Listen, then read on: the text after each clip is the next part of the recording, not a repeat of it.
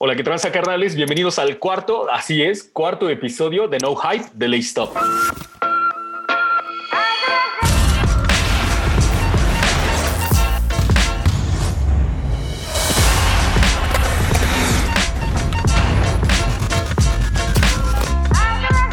Eh, yo no sé cómo hemos sobrevivido ya a cuatro episodios. Este, yo esperaba que después del primero la gente empezara con que ya retírense, no le saben, pero no. Afortunadamente los comentarios han sido muy positivos, lo agradecemos y aquí estaremos hasta que ustedes digan, no, pues pensaban que sabían, están bien pendejos, hasta ese momento.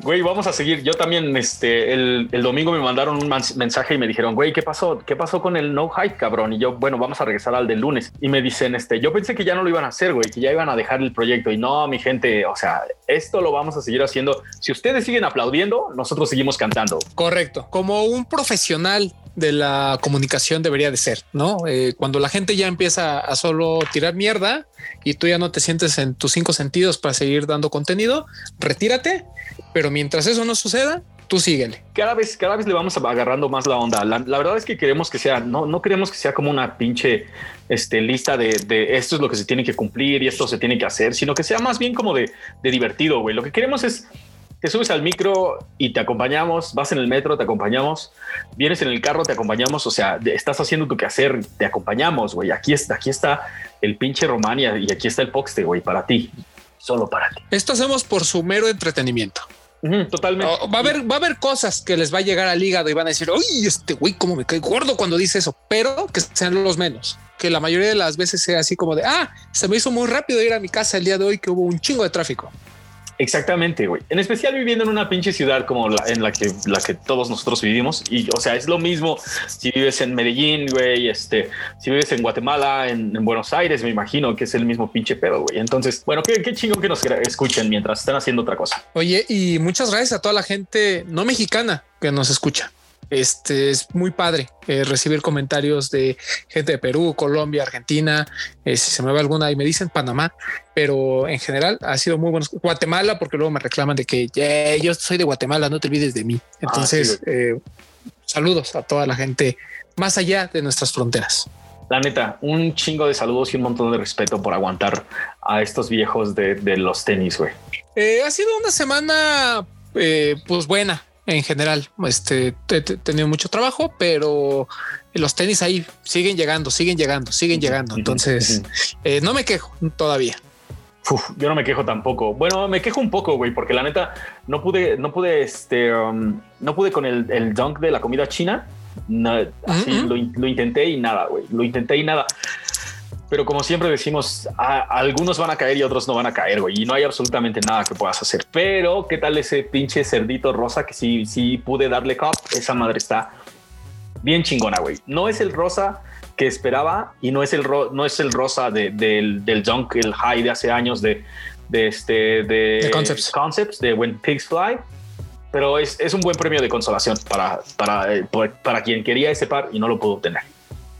En mi caso, hay un par que me emocionó muchísimo que acaba de salir. Salió de repente ahí en Laces y en Lost. Yo me lo ofrecieron en reventa, no pagué tanto, acaba de aclarar. El Air Force One de Popcorn. Este inspirado en las palomitas, un color de Loper como color mantequilla, un cafecito muy bonito.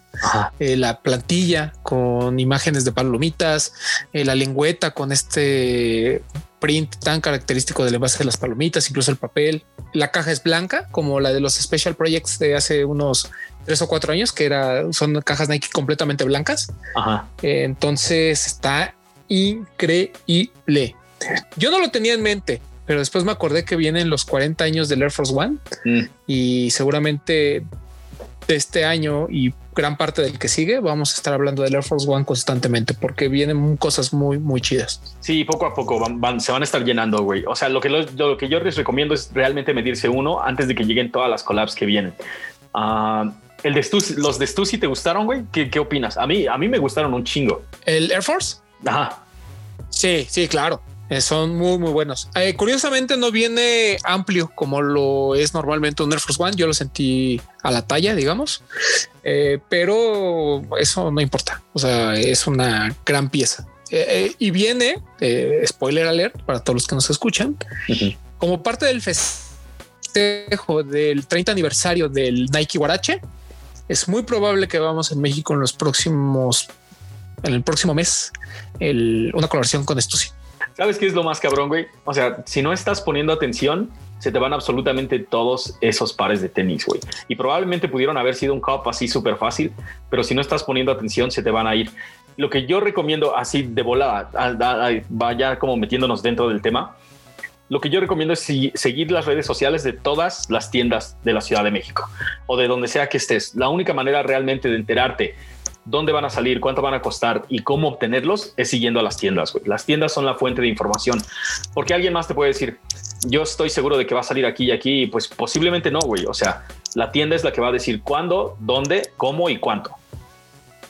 Sí, o sea, hay información, eh, digamos, general, ¿no? De más o menos cuándo vas salir un lanzamiento y de cuánto va a costar, pero así como aproximado, a menos que haya un boletín de prensa por parte de las marcas. Pero el tema con ahorita la pandemia es que no a todas las tiendas le están dando el producto al mismo tiempo. Entonces hay unas que les llega, no sé, este este Air Force del que le estoy platicando que está hermoso, ya le llegó a Laces ya Lost, pero por ejemplo no ha anunciado Night Night Problems o Alive, ¿no? Entonces, estén, como bien dice eh, Poxte, estén al pendiente, sigan a todas las tiendas porque eso va a dar más oportunidades de obtener lo que ustedes quieren. De lo que se va a tratar el día de hoy es dónde comprar lo que viene, dónde comprar. Porque muchas veces tienes el dinero, pero no tienes ni idea de dónde, güey. Y es totalmente, es totalmente comprensible que en algún momento de tu vida tengas, tengas el dinero, pero realmente no sepas dónde, güey. O sea, conocer, conocer parte de la escena y las tiendas que la componen es uno de los pasos más importantes que hay que dar.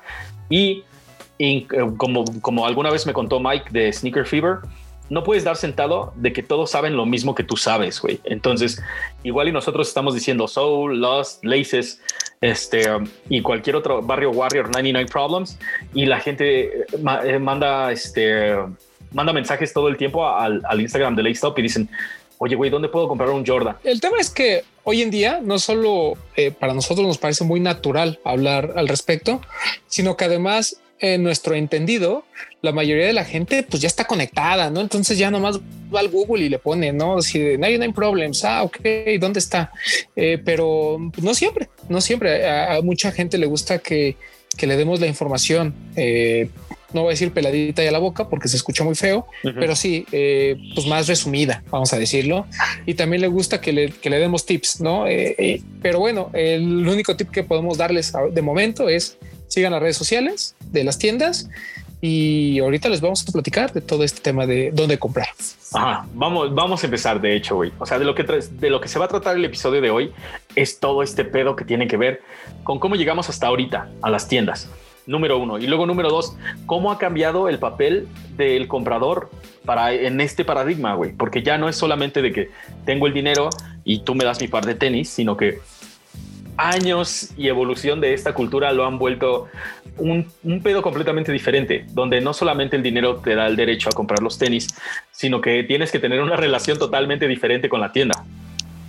Sí, el, sí, porque a lo mejor la gente joven hoy ve muchas tiendas de tenis, ¿no? Entonces, para ellos pareciese que es normal que haya eh, cada vez más oportunidades y más lugares donde comprar, pero la realidad es que nunca, o sea, más bien antes no era así. ¿No? Estamos hablando de 80 principios de los 90 antes del Tratado de Libre Comercio. Eh, realmente, pues conseguir un par de tenis era complicado, ¿no? Eh, sobre todo de estas marcas, ¿no? De Nike, Reebok, Adidas, etcétera. Eh, lo que sucedía es que tenías que ir a comprar a, los tianguis, tenías que ir a la Fayuca, porque ahí es donde llegaban esas piezas. Ah, el viejo tianguis, güey. No mames, los primeros pares de tenis, los primeros pares de tenis que recuerdo haber buscado, encontrado y realmente de que, de que me enamoré en el tianguis y en el bazar de Zaragoza, güey. ¿Tú ibas al bazar de Zaragoza? Yo iba al bazar de Zaragoza. Si la gente, la gente del oriente de la Ciudad de México sabe exactamente de lo que estoy hablando, güey. El tianguis, el, tianguis de la Nesa, Texcoco, este, San Juan, como sea que le llamen, y el bazar de Zaragoza, güey. ¿Te acuerdas el que estaba en el aeropuerto? Sí, claro, el, ajá, el aerotianguis, creo que se llamaba. ¿De acuerdo? Uf, qué joya. Qué joya. Lo que era aerotianguis, el bazar de Zaragoza. Me ave, y obviamente Tepito eran como que los lugares, ¿no? digo, obviamente había otros como más este, underground, como la San Felipe en, en aquel momento, ¿no? Que, mucha gente no sabía atrevía a ir, el Salado y, demás tianguis que son populares desde hace tiempo, pero como que estos que además algunos ya desaparecieron, como el caso del Aerotianguis y el caso de Meave, que ya es un lugar donde se vende mucha piratería y no tenis. Y el, Bazar de eh, Zaragoza también, güey, finito. Sí, incluso Perinor, el bazar de Perinorte y el de Lomas Verdes eran muy buenos. O sea, yo me acuerdo que a lo mejor me estoy adelantando un poco, pero eh, cuando, en los equipos que yo jugaba, yo en algún momento viví por la zona de satélite, eh, algo que no les recomiendo a nuestros escuchas, pero eh, yo vivía en esa zona y, los, y había una cultura del básquetbol bastante, bastante interesante, como que todos los colegios tenían cancha de, de básquetbol. Entonces yo sabía que las escuelas eh, como más top, ¿no? Eh, los, los muchachos había como de dos ondas, ¿no? Los que sí tenían varo, que iban a Estados Unidos a comprar sus pares, y los que no tenían tanto varo y iban al bazar de Peritarte.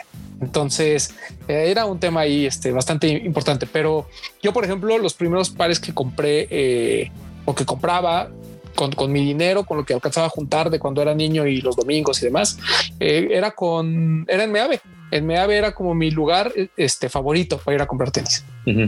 No, cabrón. Yo empecé, yo empecé primero en el Tianguis de San Juan, güey. Íbamos cada domingo, uno de mis primos, mi primo Oscar y yo, shout out a, los Oscarín, Subi, carnal íbamos a buscar este Adidas Vintage, güey. No mames, Adidas, jerseys, chamarras, pants, lo que pudiéramos encontrar de Adidas nos encantaba, güey, esa madre. Porque aparte en ese entonces nos creíamos así como B-Boys y, andábamos este, rayando todos los pinches lados que podíamos.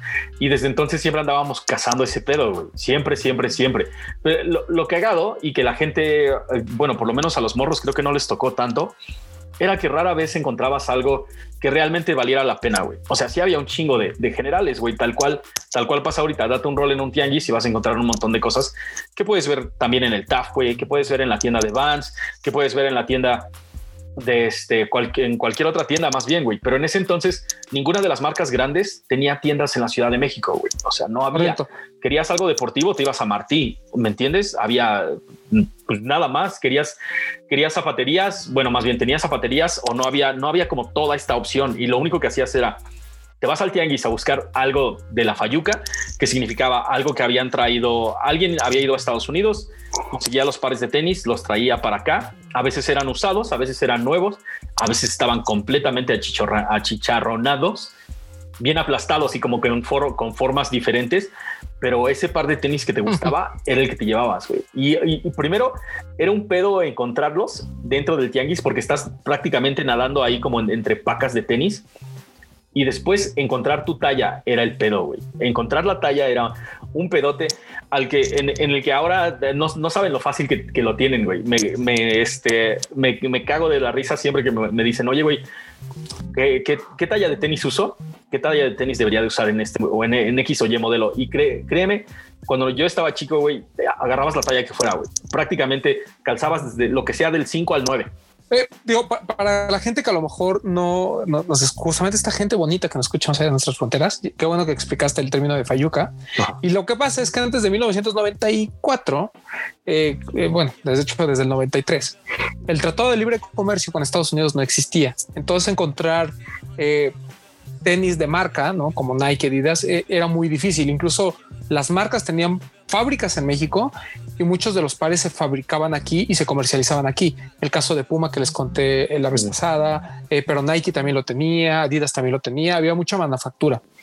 Entonces, cuando eh, empieza el Tratado de Libre Comercio, ya algunas tiendas como Martí e incluso Liverpool, Palacio Hierro, empiezan a traer este producto. Pero eh, antes de eso, pues realmente vivíamos en los tianguis. Además, todo era original y, y realmente era mucho más barato que en tienda. ¿No? Yo me acuerdo que, por ejemplo, eh, un, par que a mí me encantaba, que era el, Commons de eh, Kevin Johnson, yo lo compraba en 200 pesos, ¿no? En, en Meave, por ejemplo. Y ya era de los pares como pues más o menos, ¿no? O sea, un Nike costaba, no sé, 500 pesos, un poquito arriba. Eh, los Reebok, Avia y demás costaban a lo mejor 300, 400 pesos y estaban los cons, ¿no? Que eran como los disques baratos.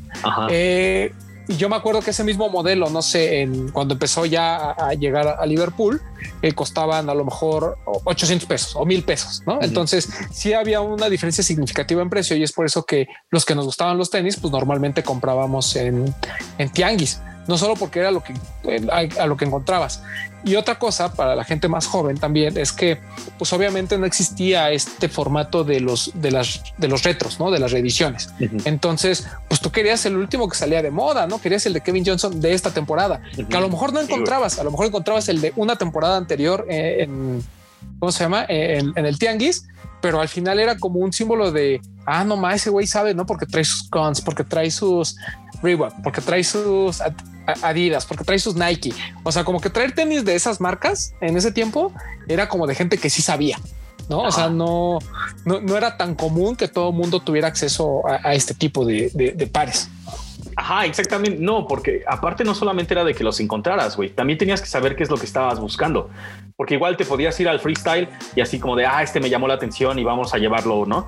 Pero, pero la gente que sí veía el básquetbol, leía revistas y, y pendejadas así, güey, y realmente tenía que hacer un trabajo de investigación para decir, este es el pinche par de tenis que quiero, déjame ir a recorrer los tres kilómetros del tianguis de ida y vuelta para ver si lo encuentro, güey. Uno, para ver si lo encuentro, dos, saber si alguien tiene en mi talla. Sí, incluso eh, digo, aparte de este tema que comentas de que venían todos achichorranados y ahí pegados, eh, también había un tema de que a veces encontrabas eh, pares usados. Que, ahorita es más común como que los tianguis, ¿no? Los tianguis o encuentras piratería o encuentras pares usados, pero en ese momento eran pares, la mayoría nuevos.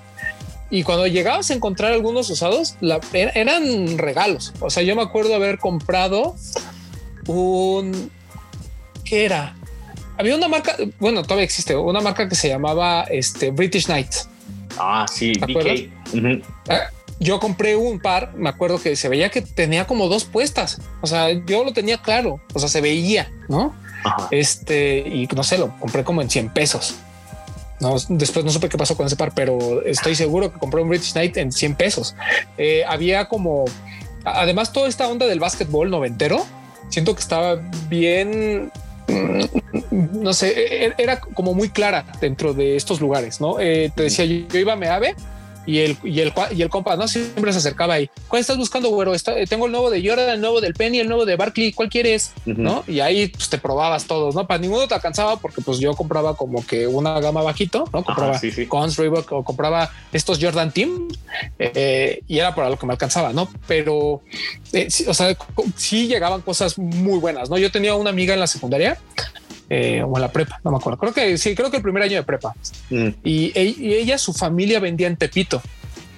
Entonces ella me decía, ¿cuál quieres? O sea, si quieres el Jordan nuevo que acaba de salir, el Jordan 13, por ejemplo, este costaba, no sé, dos mil pesos, ¿no? Y ya era así como de, no mames, o sea, pues nunca voy a alcanzar. Me decía, pero si quieres el, el 12, que los que nos sobran y te quedan, este, te los puedo dejar hasta en 800 pesos. No, y pues yo era de esos, carnal. Yo era de los que agarraba el de la temporada anterior también. Ajá. Porque les decía, o sea, yo usaba un par para jugar después. Entonces, pues me daba igual si era la temporada pasada o hace dos temporadas. O sea, eh, yo, lo compraba. Pero sí, como que el tema del, tianguis y del tema de la fayuca era algo bien arraigado, porque no solo eran los tenis, sino también los electrónicos y algunas otras cosas. Entonces, pues las familias eh, clase, clase media, más tirando la clase media baja, pues íbamos ahí a buscar cosas de marca muy baratas eh, y todo se pagaba en efectivo, no? Porque tampoco había tarjetas de crédito. Que ah, claro, no, no, no, pero ¿cómo crees que te vas a llevar tu tarjeta al, tianguis, güey? No sé, ridículo. y luego, espera, el, el, upgrade, como el siguiente paso para mí fue el bazar, güey. Eh, casi, casi acabando la secundaria, un poquito después, este, unos compas me empezaron a decir, güey, el, porque así es como te enteras casi siempre de todos, güey. O sea, antes no había este pedo de las redes sociales y era como de aquí venden cosas súper chidas, deberías de darte una vuelta, güey. Y así fue como conocí el Aerotianguis y así fue como conocí el Bazar de Zaragoza, güey. El Bazar de Zaragoza, puta madre, me cambió la vida, güey. Te lo juro, me cambió así completamente la vida. De repente tenías, tenías como acceso a pares que ni siquiera sabías que llegaban a México. Ah, en ese entonces me estaba muriendo por un par de Airwalks. Quería un par de Airwalks cabroncísimo, güey y una vez fui con uno de mis primos, porque ese es el pinche pedo, ese es el otro pedo, güey. O sea, obviamente cuando vas a comprar tus pares de tenis, raramente vas solo, güey. casi siempre vas acompañado porque sabes que necesitas, necesitas no solamente el apoyo moral, así como de sí, güey, a huevo. No, sí, güey, sí, cómpratelos, cómpratelos, güey sino también el, apoyo así como de, güey, ¿qué tal si nos atracan? ¿Me entiendes? Porque estamos hablando de niño de 14, 15, 16 años tal vez, y, este, y traes el dinero que te dieron tus jefes así a regañadientes y son los 800 pesos que te van a soltar para que te compres un par de tenis este año, güey. Entonces, más te vale que encuentres uno chido que te guste y que te quede. Resulta que yo hubo una vez en la que junté pues, todo mi dinero, ¿no? Así de cumpleaños, pero de todo el año. Entonces junté y dije, me voy a ir a dar unos tenis a Meave. Y yo tenía una novia en ese, en ese momento y me acompañó. En todo el camino nunca dijo nada. Acaba claro, nunca dijo nada. Llegué y con el dinero que había juntado me compré tres pares. No digo de 800 pesos. Ya les había dicho que yo no soy de que traía dos mil pesos y dame el mejor de dos mil pesos. No, no, a ver, con dos mil pesos, ¿hasta cuántos puedo comprar? No a huevo. Sí, compraba mis tres pares. Yo iba bien feliz con mis pares nuevos mis pares nuevos, mis pares nuevos de regreso, porque además, pues les digo, yo vivía en satélite ya en ese tiempo.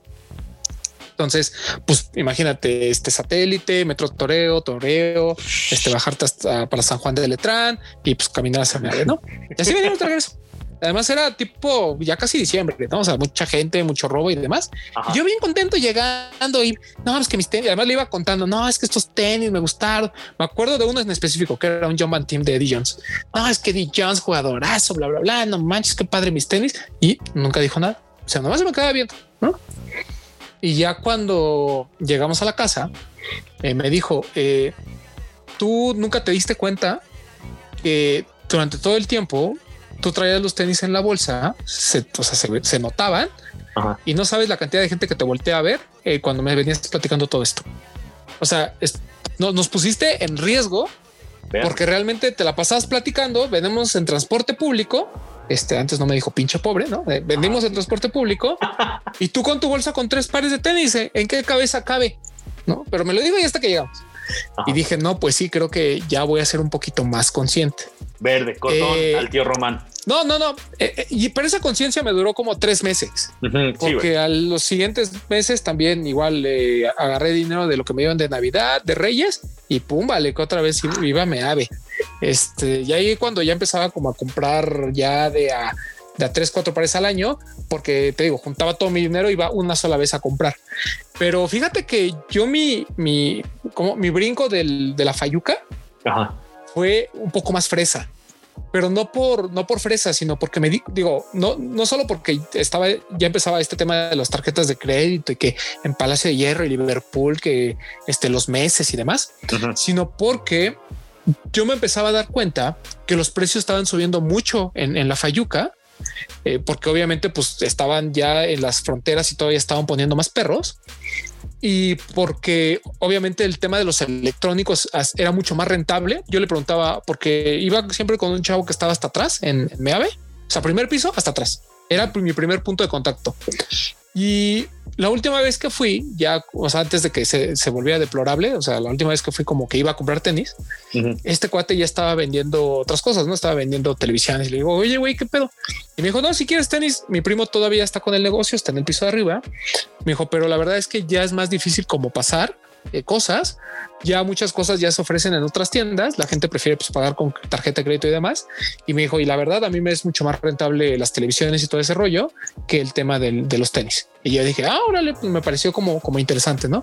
Ah. Pero te digo, mi, brinco fue un poquito más fresa porque eh, me empecé a dar cuenta que en, en DMAB, como unas calles hacia adelante, había un, outlet de Martí. Entonces, como la gente no compraba los Nike en dos mil pesos o en mil quinientos, ahí los remataban. Güey, yo me acuerdo de este específico, un Penny 2 que yo lo quería. Güey, fui a Meave y no, te, no, sé, te voy, a, te voy a mentir. A lo mejor el Meave costaba mil pesos, no ese Penny 2. Increíble, un par hermoso. Después fui a porque yo hice mi, yo ya hacía mis estudios de mercado. Fui a Liverpool. En Liverpool lo tenía entonces, con descuento y todo, me costaba 1200. Yo decía, no manches, 200 pesos en ese momento, si era así, de, pues es 20%, es una lana, ¿no? Pues fui a ese Martí Outlet y lo tenían en remate y salían 800 pesos, ¿no? Y yo dije, oye, pues si me dan mi cajita, el par no se ve arrugado y aparte me voy a ahorrar 200 pesos. ¿Por qué no lo voy a comprar ahí? El ah. tema es que no hubo talla y terminé comprando un Ken Griffey 2 ah. costaba lo mismo. Simplemente este, pues no había de mi talla y del Griffey sí y lo compré. Pero, por ejemplo, eh, yo entonces ya empezaba como a revisar también en las otras tiendas porque la, postura siempre es que es mucho más caro. Pero es que con rebaja y ya si lo ves de que pues este güey, este sí está nuevo, más la caquita y eso, pues sí me animaba a comprarlo. Pero, o sea, seguía yendo a comparar en, en todos estos puntos, ¿no? O sea, nunca era así como de, ay, no, aquí lo vi, lo voy a comprar. Eso nunca me pasó. Pero Martí y a Liverpool empezaban a llegar cosas bien chidas, güey. En, sobre todo en el Liverpool de, Perisur y en el de Polanco estaban comenzando a llegar cosas eh, que sí, o sea, que antes no veías y que, después de lo del Tratado de Libre Comercio empezaban a llegar así a, montones, ¿no? Este, y siempre tenía como una temporada en la que todo deportes al 40%. Y en ese momento te salía casi igual que comprarlo en Mave. Digo, salvo excepciones, ¿no? Va, ya sé que va a haber gente que va a decir, estás bien pendejo, Román, siempre fue más barato el tianguis, no vengas con tus mamadas. Bueno, yo hice mi estudio de mercado, yo iba con la persona que confiaba ya, que normalmente sí me daba más barato después de, como, como de varios años de ser cliente, pero si te das cuenta que había, o, la diferencia era mínima, ¿no? O sea, te decía, a lo mejor había una diferencia de 100 pesitos, pero pues la caja, papá, ya la caja ahí ya jugaba también un, peso. Es que la caja tiene un peso cabrón, güey. O sea, considerando que en el tianguis lo más chingón que te daban era una bolsa negra de plástico, donde igual podías echar tus tacos y la caguama para llevarte a la casa, güey. Lo que hago, no, no, y espera, o sea, lo que hago es que me estás hablando completamente en otro idioma, güey. O sea, yo te estoy diciendo que soy un tipo de barrio, güey. No pues Liverpool nunca, güey. Nunca en la vida me imaginé que, ahí tuvieran tenis, güey. Y obviamente por eso nunca me metí a un pinche Liverpool, porque es un lugar fresón donde venden cosas fresonas, güey, según yo. No, pero este, mira, sobre todo a partir de como por ahí del 96, 97 ya empezaban a llegar las cosas al mismo, casi al mismo tiempo que Estados Unidos. Güey. Yo, o sea, yo me acuerdo que en, en Perisur, que era como el mall fresa en ese momento, en Liverpool y en el, y en el Martí tenían cosas bien cabronas. Güey. O sea, mi, primer acercamiento al Fomposit fue en fue, en, en, Martí de Perisur. Lo tenías, güey. Y yo me acuerdo, es más, me acuerdo costaba 2.500 pesos. Y cuando yo le dije a mi papá, carísimo, güey. Sí, no, yo cuando le dije a mi papá, oye papá, fíjate que hay un tenis eh, que está bien padre, ¿no? Y ya le expliqué, ¿no? No, fíjate que el molde y es un material líquido, pero este, mira cómo lo hacen para que se vea así, bla, bla, bla, y se amolda tu pie y toda esta historia de pen y demás. Y me dijo, ah, sí, órale, ¿y cuánto cuesta? 2.500 pesos. No, hombre, en ese momento pues me sacó de la tienda y me dijo, estás loco, o sea, ¿cómo crees? O sea, tengo otros dos, tengo otros dos este, hijos, entonces dile a tus hermanos que si no van a querer eh, comer en los próximos seis meses, con todo gusto te compro tus tenis de 2.500. Ah, sí, a huevo, a huevo. No, y, y, esos me acuerdo que llegaban a la rebaja sobre rebajas, estuvieron al 50 menos el 20 y entonces mi papá me dijo, no, estás loco, o sea, no me cabe en la cabeza. Pero, pero espérame, eso fue chistoso, porque yo no compré ese penny.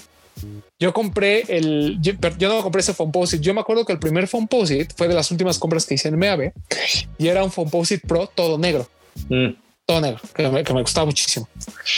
Pero ese par ahí fue cuando me empecé a decepcionar un poquito. Yo me lo probé, como bien dices, o sea, era el que, el que había y que te quedara, ¿no? Sí, güey. Me lo probé. Además me lo dejaban bien barato, güey, como en 1300, 1100 pesos, ¿no? No sé, es que me lo probé. Y dije, ah, no, pues sí, ya sabes, ¿no? El aferrado. No, pues como que sí me queda. Y yo así como de, oye, ¿no tendrás medio número arriba? Güey, te juro que me trajo el mismo. Nada más, ya ves las etiquetas de la talla. Sí, güey. Así, ellos mismos le ponían no sé si alguna vez te pasó, pero que les decías, ¿qué taller es carnal? No, pues 28 y decía 27 y le, así le marcaban el 8, güey. Te lo juro. Y ya ves que atrás tenían como, como, como, con gis, ¿no? Que le ponían la talla en gringa. Ajá, sí, güey. Sí, sí, sí. Así, igual. Se veía que la habían borrado y le ponían la otra, güey. Y tú así de. No, güey, o si no decías, ¿qué, talla buscas, güey? No, pues busco un 6. Ah, pues este, güey. Y te daban un 5 o te daban un 7. Era así como de, güey, mídetelo. El, eh, eh, bueno, ese, ese esa es la primera parte, güey. O sea, el pedo es que estábamos, estábamos medio de la chingada. Realmente acéptenlo, güey. Hay generaciones completas que dicen, no mames, antes todo estaba más chido. No mames, antes no estaba todo más chido, güey. No, güey, no. Los tenis estaban, los tenis no sabían, no sabías si llegaban o no llegaban, güey. Luego, si tenían o no de tu talla, güey. Agarrabas y te volvías. Lo que pasa es que Ajá, no, y te volvías de todos modos valedor de los, de los vendedores, güey, porque tú comprabas, cabrón, no mames. O sea, yo, nosotros conocíamos un chingo de gente aquí en la Texcoco, en el Bazar de Zaragoza, en el de Pericuapa, porque tenía un primo que vivía, este, Sharon al burro, tenía un cuate que, un, primo que vivía allá este, en Tláhuac, entonces íbamos al de Pericuapa. O sea, andábamos cazando como en todos lados, güey, la neta. Y, y siempre era como de, ok, si aquí lo encontramos en 600 barros, agárralo de una vez, güey. No, eres, no, no, no, no, estaba, no estábamos en ese pedo de, de déjalo pasar, güey, porque era lo que había y era lo que ibas a encontrar, güey. Eso era todo. O sea, ese, ese este, par de Nikes verdes que, que, más o menos te quedaron y más o menos te gustaron, pues agárralo, papi, porque probablemente en otro lado no vamos a encontrar nada. Es que es que mira, el, la ventaja de vivir en como a la media, o sea, de, no estar directamente en el barrio, pero tampoco ser fifi, es que te da la oportunidad de ir a investigar. Yo, por ejemplo, checate, de lo que hacía. Mis papás eran muy asiduos de ir a, Liverpool de Polanco. Nunca compraba, pero les encantaba, les mamaba ir. ¿no? Entonces yo me quedaba en la parte de deportes siempre, desde niño. afuera, afuera donde estaba, donde está eh, bueno, frente al Liverpool ahorita ya hay otras cosas, pero antes había un Woolworth muy grande. Y ahí en una esquinita había un Footlocker. Entonces yo, niño, estoy hablando que tenía 10 años o 11, mis papás me dejaban ahí solo en cosas que ya no harían los papás hoy en día. Ah, sí, güey, otra época. Ajá, me dejan solo ahí junto con mis hermanos en los deportes. Entonces yo me ponía a ver los tenis, la juguetería porque estaba pegada y me salía, güey, me cruzaba la calle, me salía y me iba al Footlocker a ver los tenis, a ver qué había llegado nada compraba porque pues, todo era, era caro en ese momento, ¿no? Claro, claro. Pero como que anotaba, o sea, como que me fijaba en los modelos, ¿no? Eh, abajo venían las etiquetas con el precio y venía el nombre del par, ¿no? Así este, como hoy en TAF, ¿no? Que decía Air Griffey, Air Penny y demás. Y como que los, los, los traía ahí en mente. Y ahora sí, cuando iba al, al bazar eh, de lo más verdes o iba a Meave, eh, incluso algo, eh, te digo, a esta, esta chava que, vendía en Tepito, pues le decía, le hablaba por teléfono, decía, oye amiga, ¿no me puedes cotizar este? Y ya me decía, ¿no? Pero sí, como que eh, así ubicaba, ¿no? A falta de, Google, ubicaba yo este, más o menos los lugares en los que lo podían tener y ya empezaba a comparar precios, güey. Pero no, sí estaba, sí, sí, sí estaba perro, güey, porque antes estaba chido que hubiera Foot, Locker y Atlet Food, que es uh pero antes esas tiendas sí traían como que lo último. Y el, tema es que pues la economía no estaba para como para gastar en, tenis caro. Güey. o sea, por eso uno de nuestros principales traumas que platicábamos y, del por qué también estamos en este tema de los tenis hoy ya siendo unos adultos es mucho esto de güey, yo lo vi cuando era niño y mi papá no me lo pudo comprar, sabes? Sí, güey, totalmente o alguien, o alguien lo tenía. Cabrón, no mames. Yo cuando estaba en la secundaria, los morros que jugaban básquetbol en, en, mi secundaria, este, no mames, una verga, güey. O sea, tenis, tempos, güey. Y era así como de no mames, ¿dónde los compraste, cabrón? Aerotianguis, güey, o Bazar de Zaragoza. Todo el mundo estaba agarrando ahí los tenis y ahí estaban para que te los llevaras, pero pues al chile no me alcanzaba. Güey. Es que mucha gente no debe saber, pero en el Aerotianguis, lo que normalmente eh, no pasaba de la aduana o confiscaban ahí, o la gente que trabajaba en los aeropuertos, como sigue sucediendo, que te saca cosas de la maleta, ahí terminaban en el Aerotianguis. Ahí acababan, unas cosas ahí acababan. Entonces, pues había cosas muy buenas y muy baratas. Yo me acuerdo que compré, mm, creo que alguna vez compré un, un Barkley.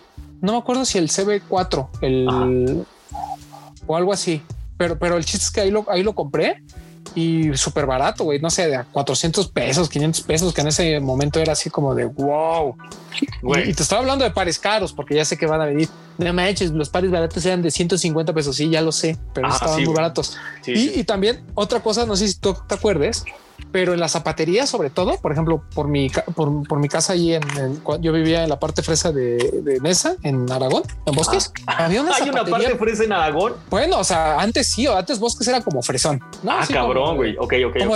Como, que había muchas escuelas privadas, ¿no? Ah, este, pero por ejemplo, eh, había una zapatería, güey, que yo tengo así súper claro, porque luego traían cosas chidas y vendían muchos, muchos bootlegs. O sea, no tanto pares este fake, sino como, como bootlegs. O sea, eh, no, decían Nike ni nada, pero decían, no te acuerdas los. Bueno, sí había unos que sí eran medio fakes, ¿no? Los que decían Kike, por ejemplo. Ah, sí, güey. Sí, pero, sí, pero, había unos que se llamaban Barkley. y otros que se llamaban Doctor Robinson y cositas así que yo decía, güey, pues están chidos. O sea, pues rayan en lo fake porque sí son parecidos a algunos modelos de Nike, algunos otros no, pero pues como que estaba chida la onda. Entonces había también esa opción, no? O sea, como que o te comprabas el Nike, Reebok, Adidas, Cons y demás, o te comprabas estos como bootlegs que se veían bien, pero pues tampoco decía Nike. Entonces todo el mundo sabía que no era una copia. Es una cosa como muy rara de explicar, pero la neta es que sí, yo, yo sí compraba, ¿eh? o sea, llegó un momento en que sí me di este, de esos porque pues, era para lo que la alcanzaba, ¿no? Más que nada. Güey, la neta, el, punto más, más así, más bajo que yo, yo tuve, como en, como en ese estilo, uh, atrás del paradero de Pantitlán había como un bazar chiquitín, güey, y la gente de aquí, del oriente, topa qué pedo, güey. Pero en una de las entradas había como un mini tianguis y atrás vendía un cholo, vendía cortés, güey, vendía un chingo de cortés. Y siempre que pasaba pensaba, ¿serán originales? Si han de ser originales, pues no creo que del Cortés hagan fake, güey. 60 baros valían, güey. Entre 60 y 80 pesos. Creo, no, creo que 120 valía el más caro, güey. Y este, un día igual, güey, ahorré mi dinero, me llevé como un par blanco, uno negro y un par azul, güey. No mames, la cosa más apestosa del mundo, güey. No, no te, juro. Era, era como vinil raro, güey. Me sudaban las, me sudaron las patas así terrible. Se me echaron a perder los tenis, güey. Te lo juro, me duraron como un mes, cabrón. Y desde entonces ya dije, este pedo ya no es, ya no es como ya no es como para mí, güey. O sea, si no, si no viene en su caja y sé que es original, pues mejor, mejor nunca, güey. O sea, me, están dando gato por liebre, me están haciendo de chivo los tamales. No, yo, sí tuve así momentos medio, medio raros, güey. O sea, llegó un, un, punto en el que, pues yo no, o sea, como que mi papá siempre fue de esta gente de mentalidad de, pues a lo mejor te voy a dar uno, pero, pero, bueno, ¿no? O sea, para que te dure sobre todo. Y yo era así de los que veía para la escuela, les, les contaba, ¿no? Que, yo tenía como mi par de escuela y yo decía, güey, pues para jugar fútbol en la escuela, ¿por qué, o sea, ¿por qué voy a hacer gastar a mi papá en unos Nike, en unos Reebok? No, mejor esos que me los compre después y mejor me compro mis, mis Cougar, ¿no? O este, o, de Batman o de figuritas o cosas así que eran baratas, Bubble Gummers, ¿no? Cuando eras niño, pero ya más grande, güey, si era así como de, pues no, güey, pues unos, este, unos Panam, ¿no? Así como para la escuela, que eran horrendos en ese momento, digo, siguen siendo horrendos para hacer deporte, pero este, yo más o menos, como, como, como siempre fui de esa tendencia, güey, de que los de la escuela se compraban en zapaterías o, o incluso así en lugares muy, este, de, dudosa procedencia, incluso pares que seguramente eran piratas, ¿no? ¿no? No lo voy a negar, creo que todos pasamos por eso, pero ya eh, los pares chidos, pues sí, sí eran de Meave y Bazares y ya después, pues, este, te digo, evolucioné a hacer de esos fifis que compraba en Liverpool y Palacio, pero, pero solo porque salían más baratos. Eso cabe aclararlo. Y eso está cagado, güey, porque si eras del barrio y nomás no confiabas, o sea, Liverpool, yo nunca, nunca se me hubiera ocurrido, güey. No, además te veían feo, güey. O sea, digo, ahorita, ahorita ya como que ya es más normal, no entra cualquiera. Pero en esos tiempos, sí, tú entrabas a un Liverpool y medio te veían así como de, o sea, como que no te veía, como que ese día no te habías vestido bien y sí te veían feo, no? Así te decía, a, mí me eh, pasaba, no? De que eh, agarraba los tenis y pues como me veían niño y pues digo, tampoco me veían así vestido en, polo Ralph Lauren, pues me decían así como de este oye, ¿y, tus papás están? O oye, este, no los agarres, ¿no? Y ya cuando llegaban mis papás eh, con una bolsa de dulces, porque era lo que compraban, mm. pues ya, ¿no? Como que ya me ponían atención. Pero en el Inter, sí, güey, o sea, era, era horrendo. Este moreno, ah, este pinche moreno. Sí, sí, exacto. correcto, correcto. Pero bueno, eh, pasamos de, esta época dorada del, tianguis en, en los 90 sobre todo.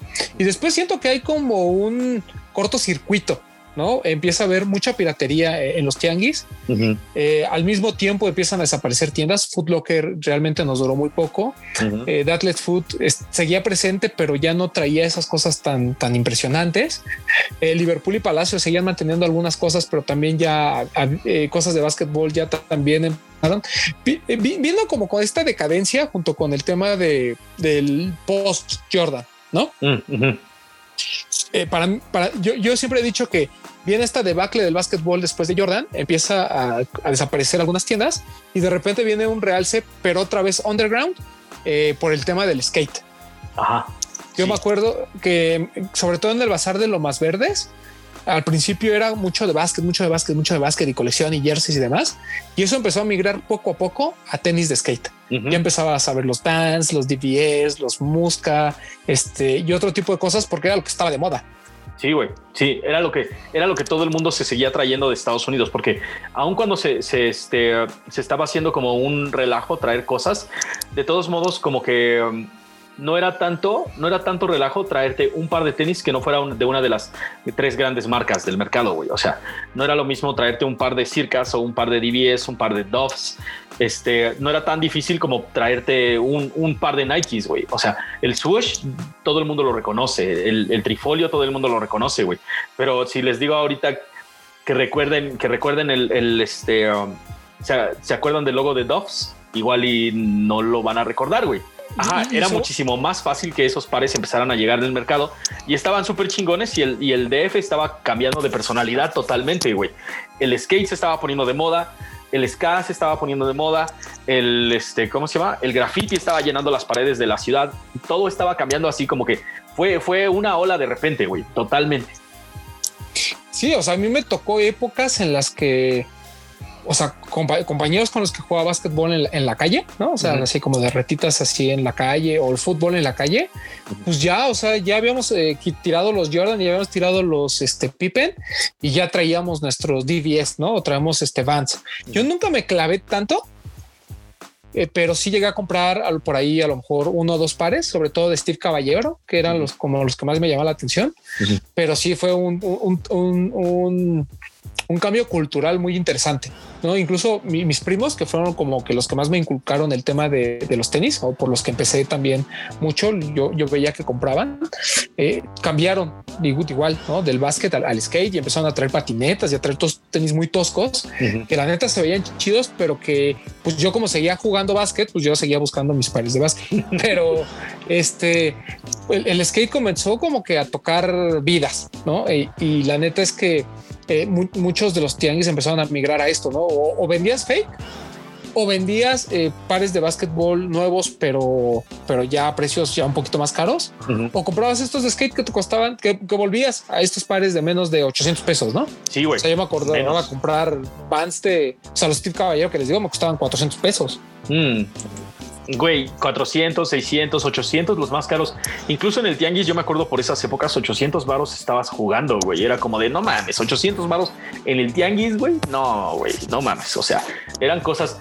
los Converse, yo me acuerdo que los podías encontrar como de a 150 pesos, güey. Un Chuck Taylor negro, 150 varos, 200. Sí, sí, sí.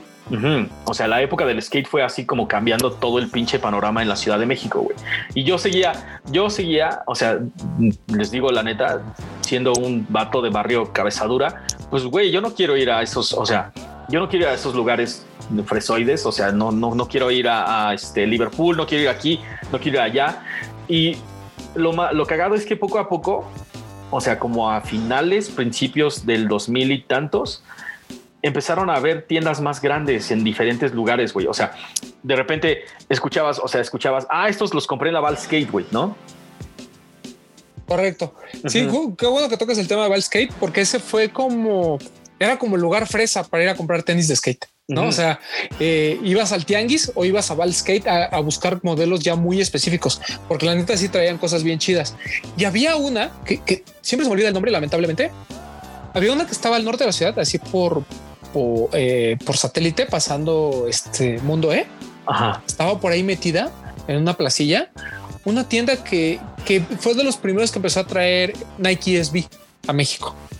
Yo me acuerdo haber estado ahí y yo, o sea, las tres veces que fui, sobre todo en esos años, 2001, perdón, 2002, 2003, este, nunca vi dogs, pero traían estas otras siluetas como de, de SB para patinar.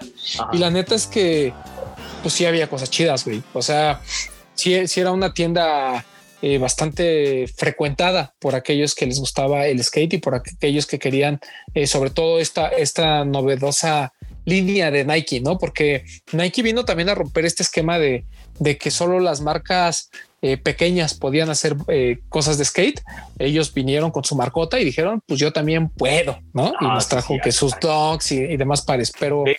La tengo, sí, güey, totalmente. O sea, se, llevaron el mercado poco a poquito sin que nos diéramos cuenta. De repente todo el mundo traía un unos 6.0, güey. O sea, este, Ándale. Ajá, sí, el 6.0 de, de Nike, güey. Y o este Vans estaba sacando cosas muchísimo más técnicas, güey.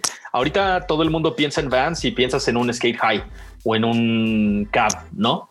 Pero en ese entonces Vans estaba sacando una, una línea de, tenis de performance súper técnicos, súper construidos, como este, cosas, cosas bien cabronas, güey. John Cardiel tenía el suyo, Willy Santos tenía el suyo, este, Daewo Song tenía el suyo, uh, Steve Caballero tenía el suyo. O sea, como que toda esa generación del equipo de Vans de ese entonces tenían su propio par de tenis y cada uno de ellos estaba como súper bien hecho y, estaban llenando el mercado de este pedo, güey.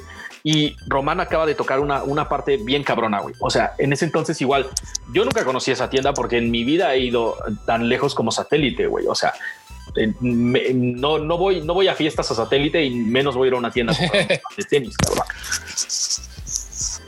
Pero era exactamente lo que estaba. satélite? Ajá, no, no, espera. Y era exactamente lo que estaba pasando. Poco a poquito estaban desarrollándose escenas diferentes que si no estabas, que si no tenías a alguien que te contara de ese pedo, ni siquiera te enterabas, güey. Y es exactamente lo que pasa. Pues ahorita, o sea, tú dices, güey, no mames que no conoces Soul, no mames que no conoces Alive, no mames que no conoces Lost. Es la misma manera en que me chamaqueaban a mí y me decían, güey, no mames, no mames que no, no conoces todo lo que está pasando ahorita, güey. La primera, ¿cuál fue la primera de las tiendas que encontraste en todo ese, en toda esa zona de la Roma Condesa, güey? La primera que encontramos eh, fue Shelter. Pero antes de Shelter, pero antes de Shelter no hubo algo de este, no, ¿cómo se llamaba esta? Dragon. Antes de Shelter estuvo Dragon, estuvo Persigna me parece que estuvo, si no, si no antes a, la par. Lo que pasa es que Shelter ya tenía mucho tiempo, ¿no? Lo que pasa es que no, no era esta boutique que fue eh, a principios de los 2010, ¿no? 2008, 2012, que fue ya eh, como que el repunte de Shelter, porque además ya empezaban a llegar muchas cosas, las redes sociales y demás. Pero, por ejemplo, sí, o sea, estaba Dragon, estaba... Mm, ah, Dragon Persigna y ahorita me acuerdo de cuál era la otra pero eh, ya se me olvidó.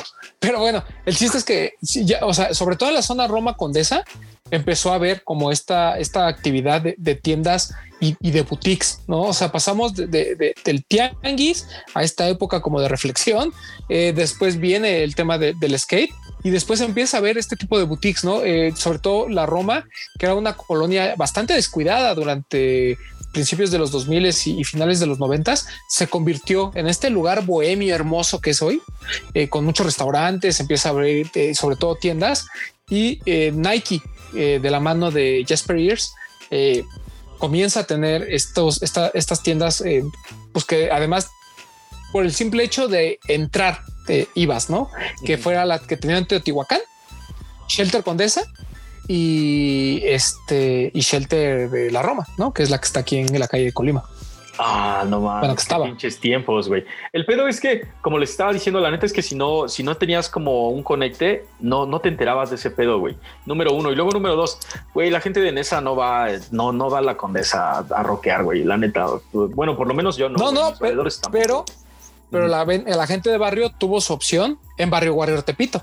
Ah, exactamente, güey. Sí, sí, sí, sí, sí. Nos estamos saltando ese pedo. O sea, mientras estaban, mientras estaban haciendo opciones como, como para, para la, banda así fresoide, porque al final de cuentas el skate era o eras, eras riquillo y tenías, tenías dinero como para tablas, conocías todo ese desmadre porque fuiste a California y, y te trajiste una y así ese pedo, o, andabas con, con, un valero, güey. Andabas con un valero nada más en, en como en la, la, llanta de afuera y este y, con una tabla bien vergueada y con un par de bands así igual, güey, súper, y, pero de todos la gente se estaba rifando, cabrón.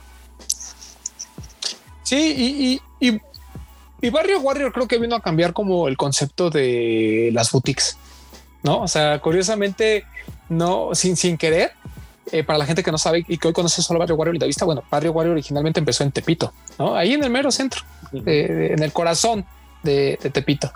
Y este, y era muy curioso, ¿no? Porque obviamente entre los pasillos en los que veías pues toda esta eh, fayuca y parte fayuca, parte piratería, ahí había, una, había un retailer, ¿no? Que además le llegaban las cosas más cabronas de Nike. O sea, no era cualquiera. No, o sea, no era así como una tiendilla ahí que medio vendía cosas bonitas. No, no, no.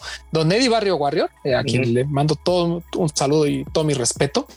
Ese cabrón, o sea, en el corazón de Tepito logró que las marcas le permitieran tener una cuenta como retailer. ¿no? Por eso es que tuvo lanzamientos muy importantes durante toda su estancia y, empezó vendiendo tenis de skate, ¿no? Justamente este, eh, eh, eh, digamos que el skate fungió como, como, como, la unión para que todo esto, esto, este ritmo tan acelerado que había de comercialización de sneakers en, los noventas, eh, pues obviamente se mantuviera hacia los 2000 miles. Y eh, la verdad es que Barrio vino a cambiar como mucho del panorama y de la situación de, del sneaker game en México.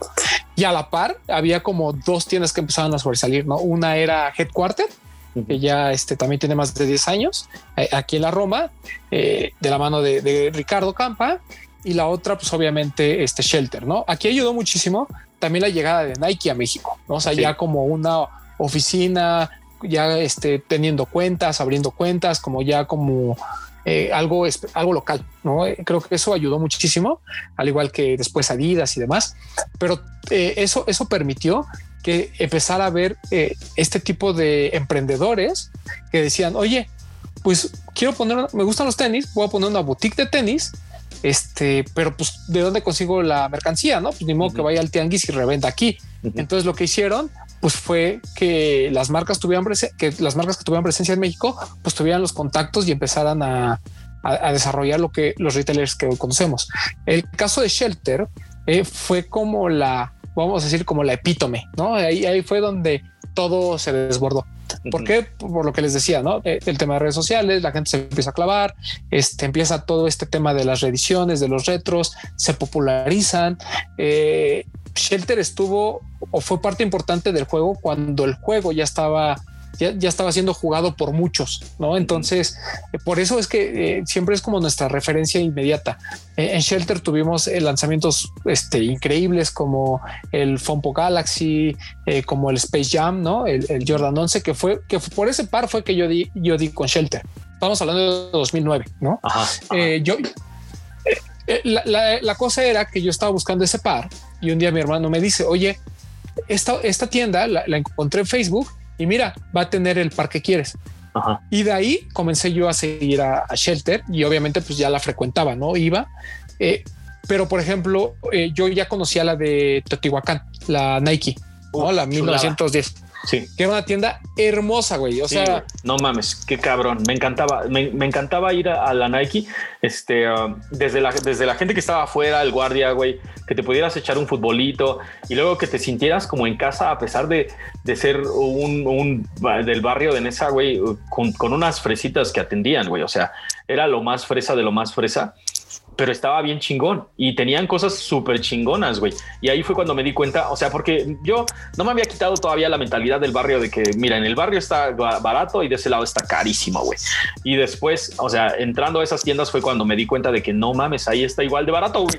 está, o sea, está el producto, está barato, vamos a comprarlo. No, y cuando era este temporada de descuentos, encontrabas cada joyas que decías, uff. Yo, por, ejemplo, en esa de Totihuacán, yo di por el pack de por el Mataji Pack. Este igual en 2009 eh, yo estaba como buscando un par de tenis porque iba a ir a una cosa invernal y decía, bueno, pues necesito un par. Y de repente salió este Mataji Pack donde había un Terminator que tenía forro de peluche. Y yo dije, nada más está bien chido, ¿no? Me lo voy a ir a dar. Ya trabajaba. Y yo dije, voy a gastar mis miles de pesos ahí. Y fui y me los gasté. Además me gustó muchísimo.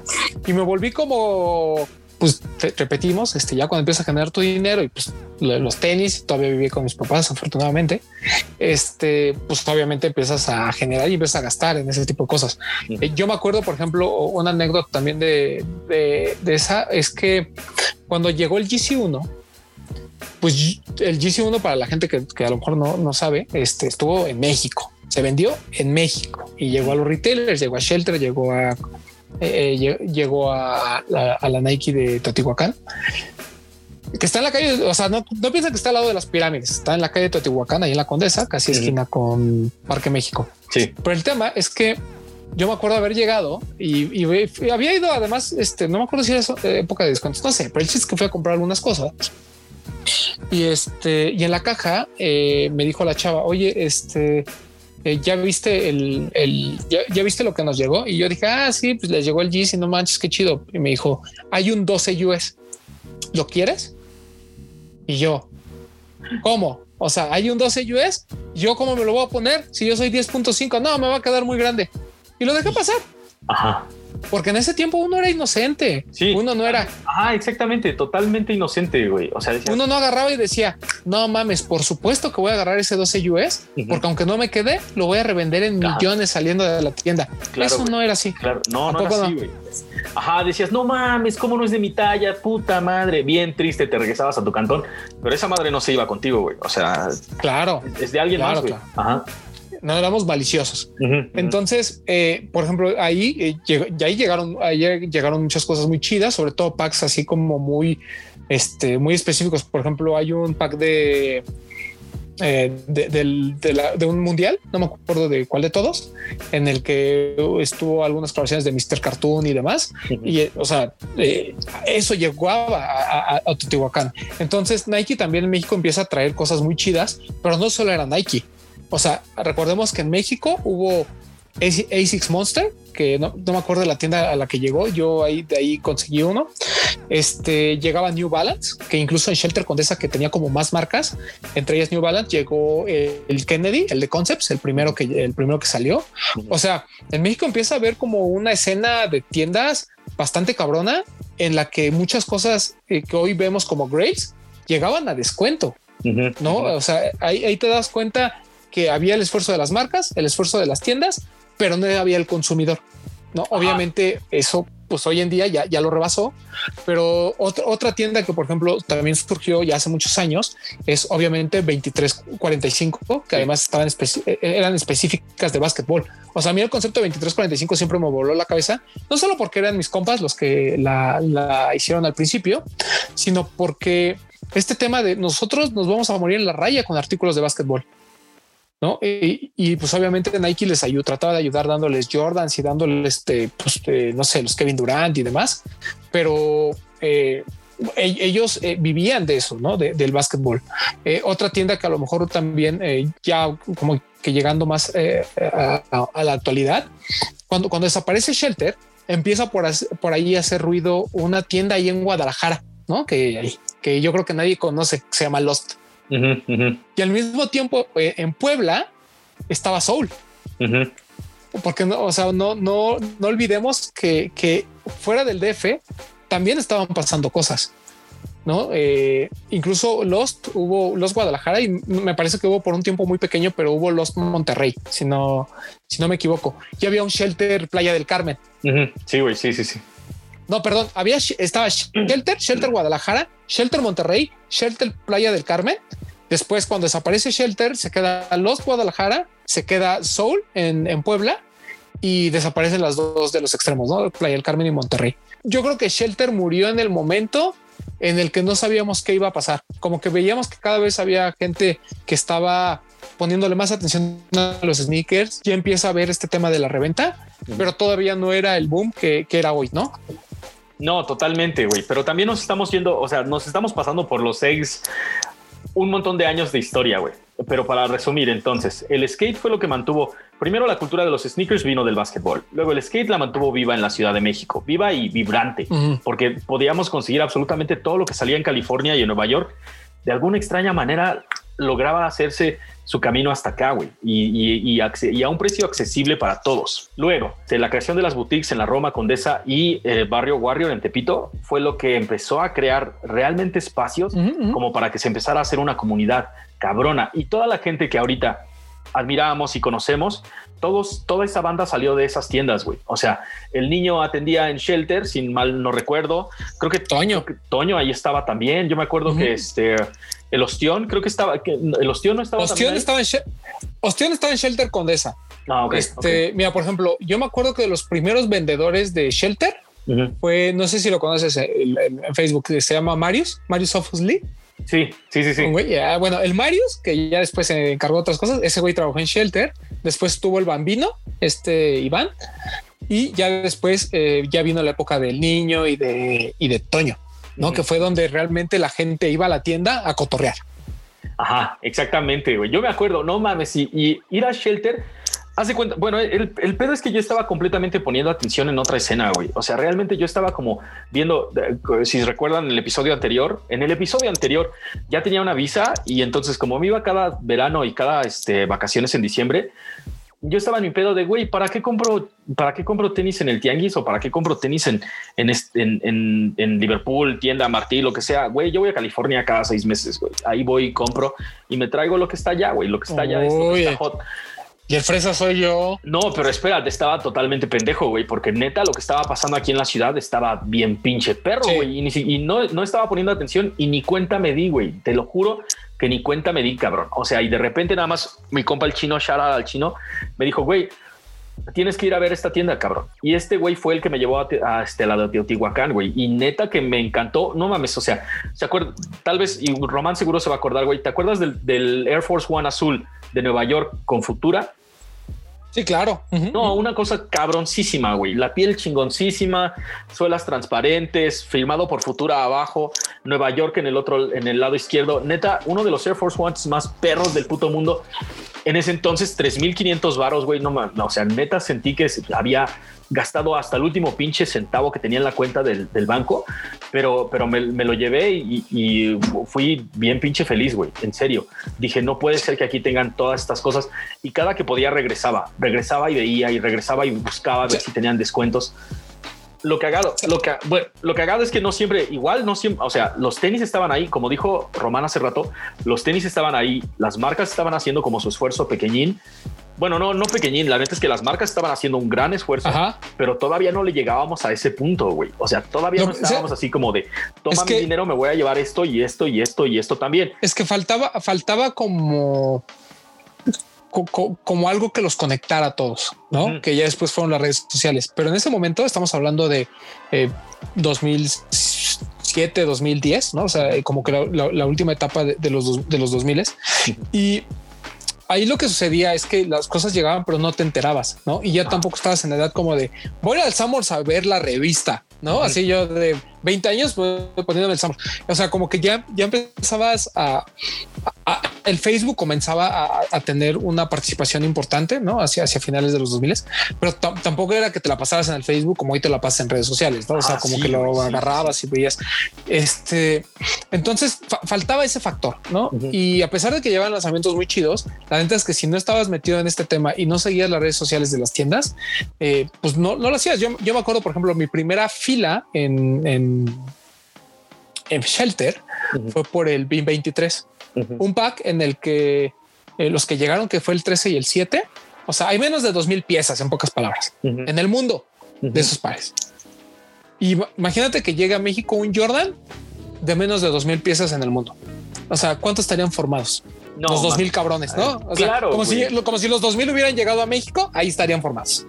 Bueno, ahí yo me levanté a las 5, yo vivía en, le repito, yo vivía en satélite, entonces de, ahí a la Roma, pues es un, es un cacho, ¿no?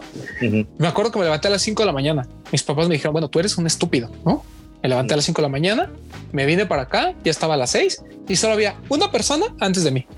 Estoy hablando que llegué 6 de la mañana, la tienda la abrían a las 10. ¿no? Bueno, a las 12, porque el niño llegaba a las 12.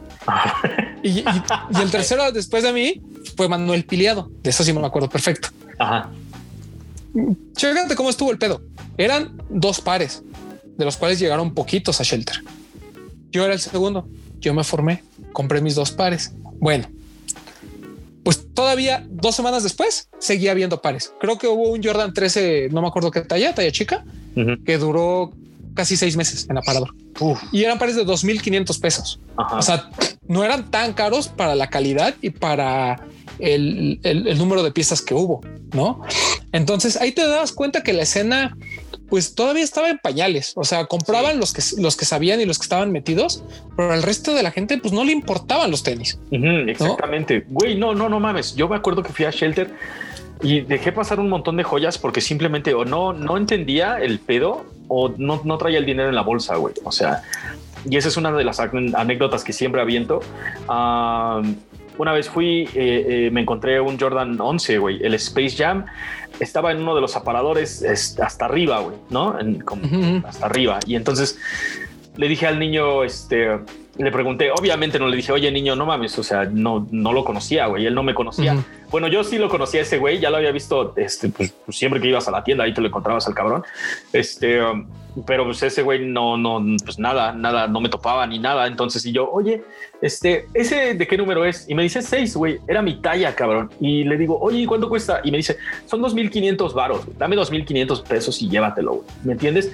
O sea, un Space Jam, güey, un, o sea, un Jordan 11 de, de, ese año, ahí nada más en el aparador, güey, y nadie se lo había llevado, y eran 2.500 varos y no, obviamente no traía el dinero. Y me, y me, pues me regresé, o sea, de todos modos, me regresé contento al saber que había cosas así que se podían conseguir, güey. O sea, fue así como de, ah, pues algún día los voy a comprar, güey, porque ya sé dónde están, güey, ya sé dónde los tienen y el dinero nada más que caiga, voy por ellos. Obviamente regresé después y ya no había ni madres, pero o sea, como que estaba pasando, estaba pasando, algo estaba pasando, te gustara a ti o no te gustara a ti. Sí, porque además, por ejemplo, Mm, cuando, viene el lanzamiento del GC2, que también sucede en Shelter y también sucede en Headquarter, si no mal recuerdo. Eh, o sea, por ejemplo, yo, yo, yo iba con Campa a Headquarter a comprar algunas piezas de Nike que le llegaban así como muy específicas, ¿no? Porque siempre a Headquarter ha llegado cosas eh, como, como muy exclusivas y, colecciones muy raras. y yo, me, yo me acuerdo que cuando llegó el GC2 jamás había visto tanta gente en Headquarter. O sea, eran ya más de, yo, yo creo que a los cinco minutos que lanzaron la publicación, según yo había como 40 personas formadas, que había gente preparada para acampar. ¿no? Pero ya había habido este tema como de la reventa, ya sabíamos que había pasado con el GC1, ya había más comunicación en redes sociales. Entonces, o sea, pero, pero repito, o sea, Headquarter ya tenía mucho tiempo, ¿no? Y seguramente tuvo cosas como de STUS y, y cosas muy de archivo, pero pues no fue hasta, hasta que empezó a hacer mucho ruido el tema de la reventa y a hacer ruido este tema de las redes sociales que empezaron a ver filas realmente grandes en su en, afuera de su tienda, ¿no? Este, y, pareciera que, estamos hablando como ya más de actualidad cuando hablamos de Headquarter y Soul, pero estamos hablando de tiendas que tienen más de 10 años, ¿no? O sea, ya es una década, o sea, eh, Shelter estaba, eh, ahí hubo un tema con, con, el dueño y demás, y empieza la, decadencia de Shelter, vamos a decirlo así, y comienzan a florecer otras tiendas que a lo mejor no teníamos en el mapa, ¿no? Incluso, por ejemplo, la llegada de, Lost, ¿no? Que, ya tenía presencia en Guadalajara a principios de los 2010.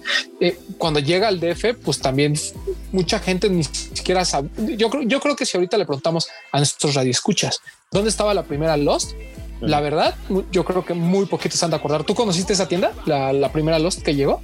La que estaba en la que estaba ya a la vuelta o no? Mm, la que estaba sobre Eugenio Sue en una como un, lugar donde había varios localitos, estaba arriba. Ajá, sí, muy chiquitita.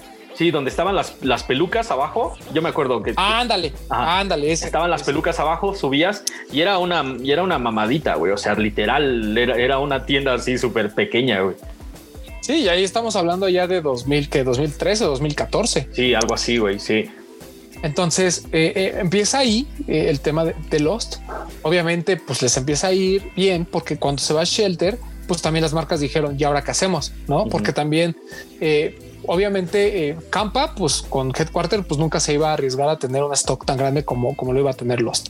99 Problems apenas también comenzaba, ¿no? 99 Problems también comienza a mediados de los 2010.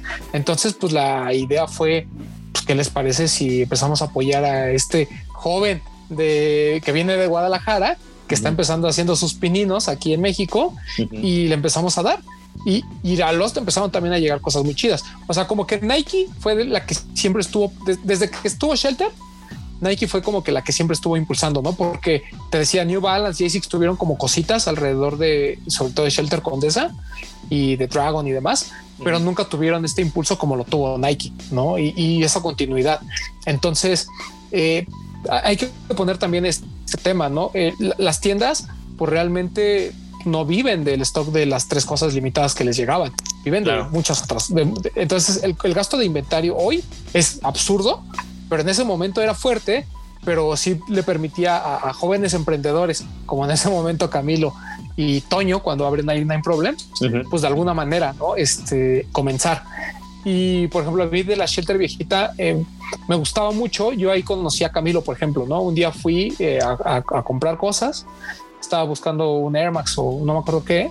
Y ahí lo conocí y empezamos a platicar, a platicar de la escena. Yo obviamente yo no sabía quién era. Ya después me enteré que, pues, que era el mero mero. Pero también volvemos a este tema, ¿no? La esencia de las tiendas a veces era no necesariamente ir a comprar, sino ir a conocer gente y, pasar un buen rato, ¿no? que creo que es algo que, que, se ha perdido como últimamente. Pero regresando al tema, por ahí empieza a abrir Nine Problems eh, ya empieza esta idea de, Eddie, ¿no? Está como, ya le empieza a dar como esta cosquillita de, salir de, Tepito y Soul seguía en Puebla, ¿no? O sea, no hay que perderla de vista. Por ahí había otra tienda en Michoacán que tampoco me acuerdo cómo se llamaba. Había una en Morelia que yo me acuerdo de ahí compré un Jordan 1, el, el, el Lesbi, el ah, ¿Cómo se llama? ¿Encontraste un par de Jordan 1 de Lance Mountain allá, güey? No mames, ¿cómo lo hiciste? En redes sociales, güey. O sea, anunciaban en Facebook que iba a haber, pero te digo, todavía la gente no estaba tan clavada. Entonces yo les mandé un correo, güey, y les dije, oigan, este, pues me interesa mucho el par, bla, bla, bla. Y me dijo, y me dijeron, sí, ¿a dónde te lo mandamos? Y yo, no, pues CDMX. Ah, sí, deposítanos, bla, bla, bla, bla, Y te lo hacemos llegar. Y yo dije, órale. Y no me acuerdo por qué alguien que conocía de Facebook me dijo, oye, güey, este, ¿qué te dijeron en la tienda? No, pues que sí me lo guardaban. Ahí me dijo eh, que sí me lo mandaban. Y me dijo, oye, este, yo estoy aquí en Morelia. ¿Qué te parece si eh, voy, llama, ya también a mí me guardaban el mío? Deposítale si quieres y yo paso por ellos y te los llevo el fin de semana. Y yo, venga, güey. Y así conseguí los dos pares, el blanco y el negro. No mames, carajo, güey. Sí, güey. Y hay un Jordan 1 SB antes, uno, un verde. Ajá, el de Craig Stesek. Ese apareció en Martí de satélite, güey, con descuento. No, güey, ¿en serio? yo lo compré como en 2200 pesos, güey, te lo juro. Yo fui, yo fui a Lost a buscar el mío, güey, y la neta ya no, no se armó, güey. O sea, ah, my God. En Lost me encanta, es que, o sea, eso es lo que hay que empezar a entender, güey. De repente, las pinches redes sociales empezaron a aventar, a aventarlo todo, güey. Todo, todo el mundo estaba enterado de todas las cosas.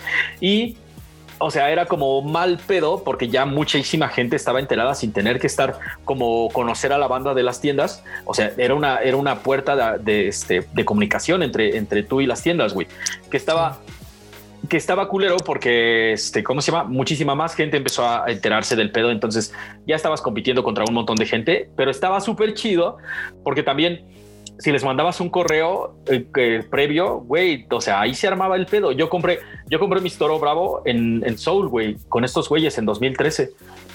Sí, es que mira, antes, por ejemplo, era, o sea, aparte de que todo era como por correo y, o sea, o por Facebook en el mejor de los casos, empezaba a haber una escena eh, que ya había como un, un esparcimiento de la información, vamos a decirlo, ¿no? Empezaron los blogs, ¿no? O sea, desempacados, Sneaker Fever, que fueron de, los primeros. Y empezó a haber un Sneaker Fever como tal. Entonces la escena como que empezó ahí a hacer mucho ruido.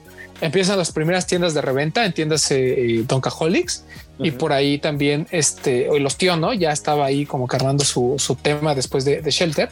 Entonces empieza a ver este, e, e, esta corriente ¿no? de, gente que, empieza a hacer otras cosas aparte de poner una tienda o aparte de vender. Y eso obviamente hace muy interesante la, escena, ¿no? Y eso hace que empiece a crecer y empieza a haber una necesidad por información.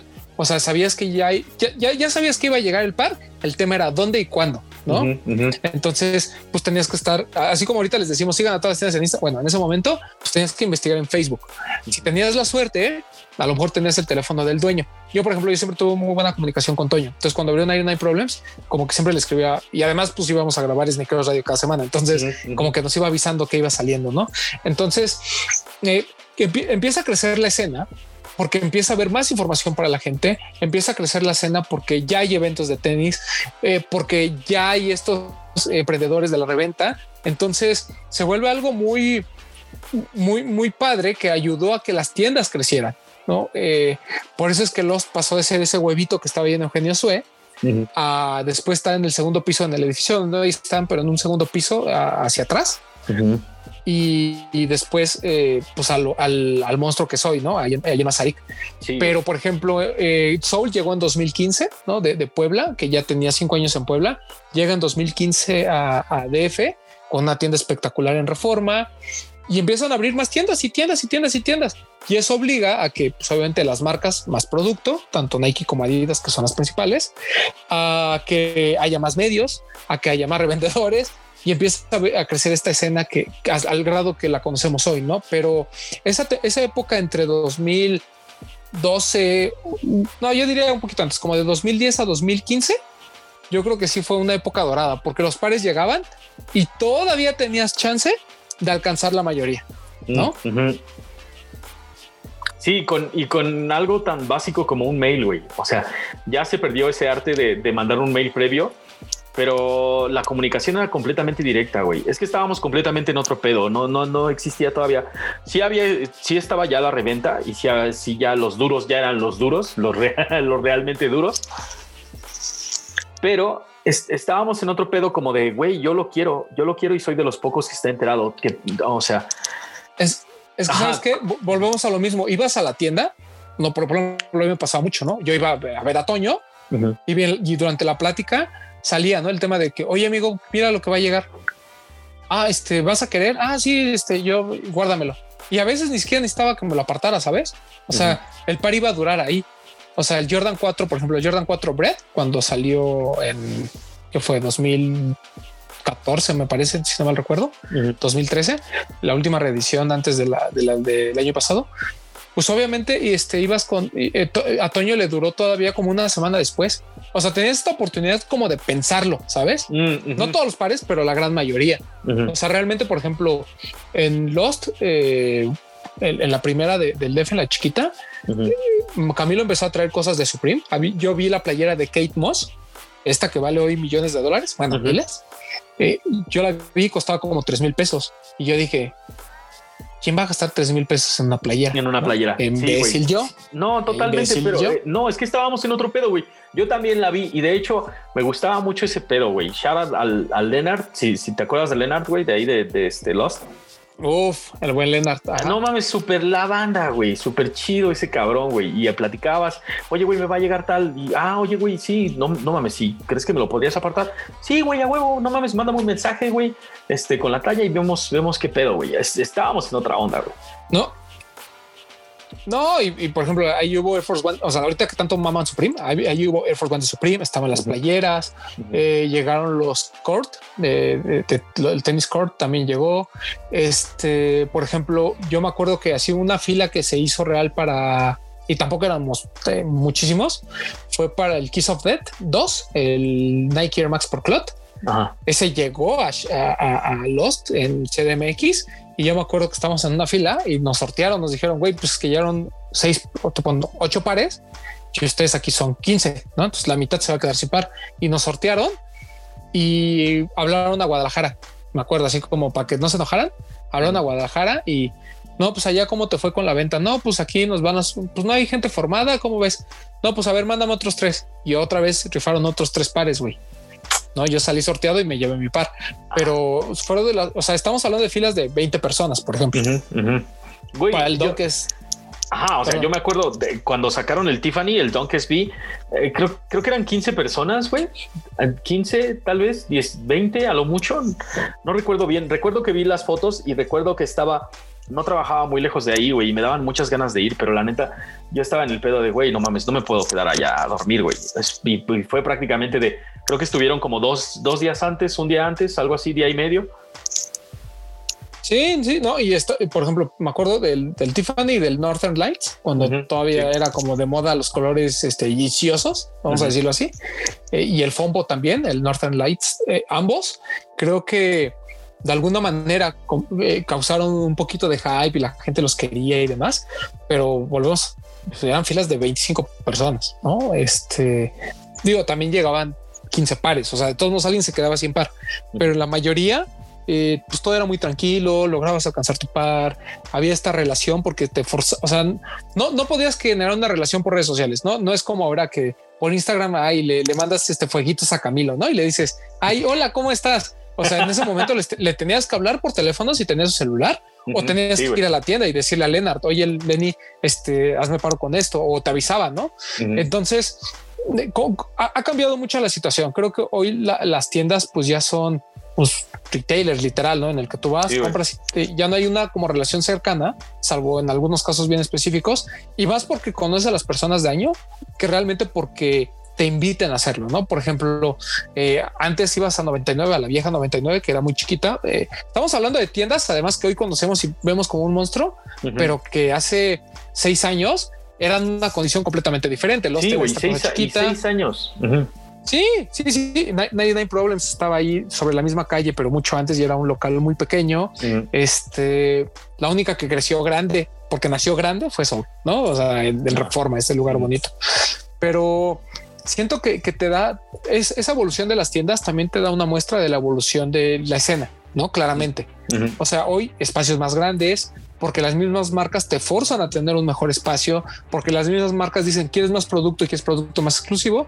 Quiero que tu tienda se vea como una boutique exclusiva que merece este producto, sabes? Entonces, eh, el, esfuerzo de las tiendas en México siento que ha sido mm, ¿cómo decirlo? Ha, sido como una etapa al principio de, soportar, de soportar los golpes porque no llegaban los clientes y ahora pues de soportar mentadas de madre porque tienen tantos clientes que no pueden darle gusto a todos. Totalmente. Y, esa evolución eh, también la ves en, los espacios, ¿no? O sea, por ejemplo, nosotros siempre hemos dicho que las tiendas en México a nivel espacio físico, o sea, a nivel de diseño, no tienen que pedirle absolutamente a nada de lo de fuera de México.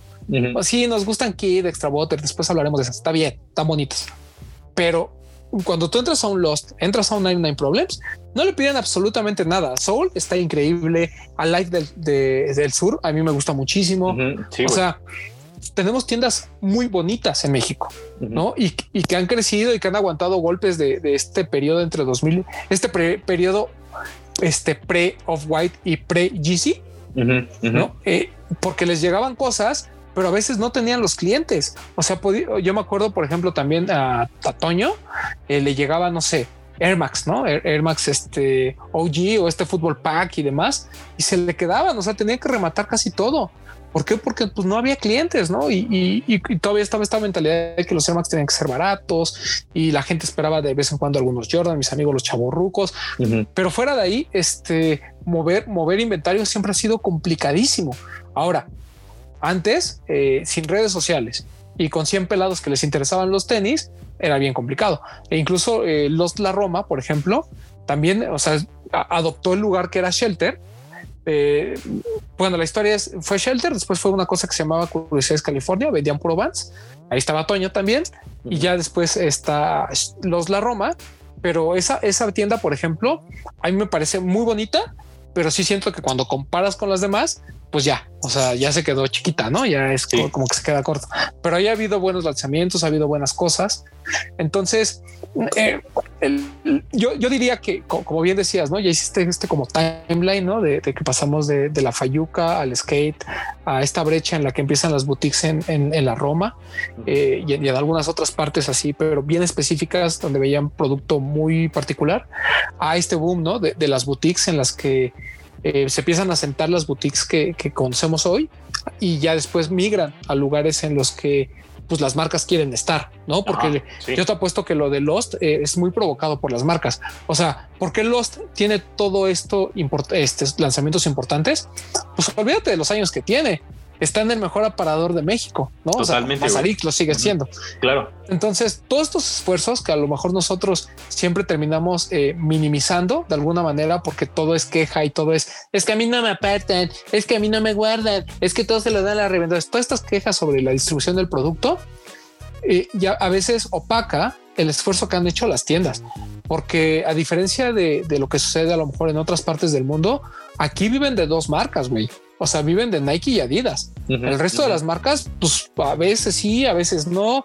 Por ahí Converse creo que es la que ha sido más consistente, pero en general, híjole, es bien complicado. Yo entiendo qué es lo que el mercado quiere, pero imagínate, güey, o sea, tú, tu retailer depende de, de tres marcas, de que te entreguen a tiempo, de que no te suban los precios a, diestra y siniestra, de que te den eh, un inventario justo, de que te den crédito, porque eso es bien importante para las tiendas. Sí, totalmente. O sea, si lo ves fríamente, los monstruos que, que se han convertido hoy las tiendas tienen un pasado pues complicado. Nos lo platicaba Luis de Soul, no?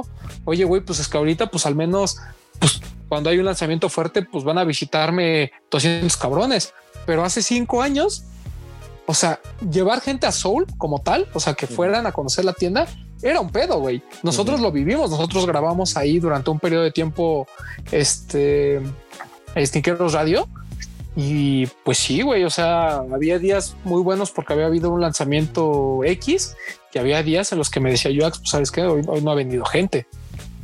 ¿No? Eh, hoy se empiezan a normalizar muchas cosas, pero en ese entonces sí fue bien, fue bien complicado. O sea, yo, por ejemplo, también con Toño, eh, luego pues, después de, del programa nos quedamos a platicar y nos decía, ¿no? Lo, complicado que es el tema de que no puedas pagar el, o sea, que, que, Nike ya te diga, ¿sabes qué? No te voy a, no te voy a mandar esto, que es un lanzamiento chido, porque ¿qué crees? Todavía me debes todo lo que tienes ahí. o los robos, güey. O sea, Ajá, sí, güey, no, los robos. Ni siquiera vamos a tocar los robos, pero sí los robos, güey.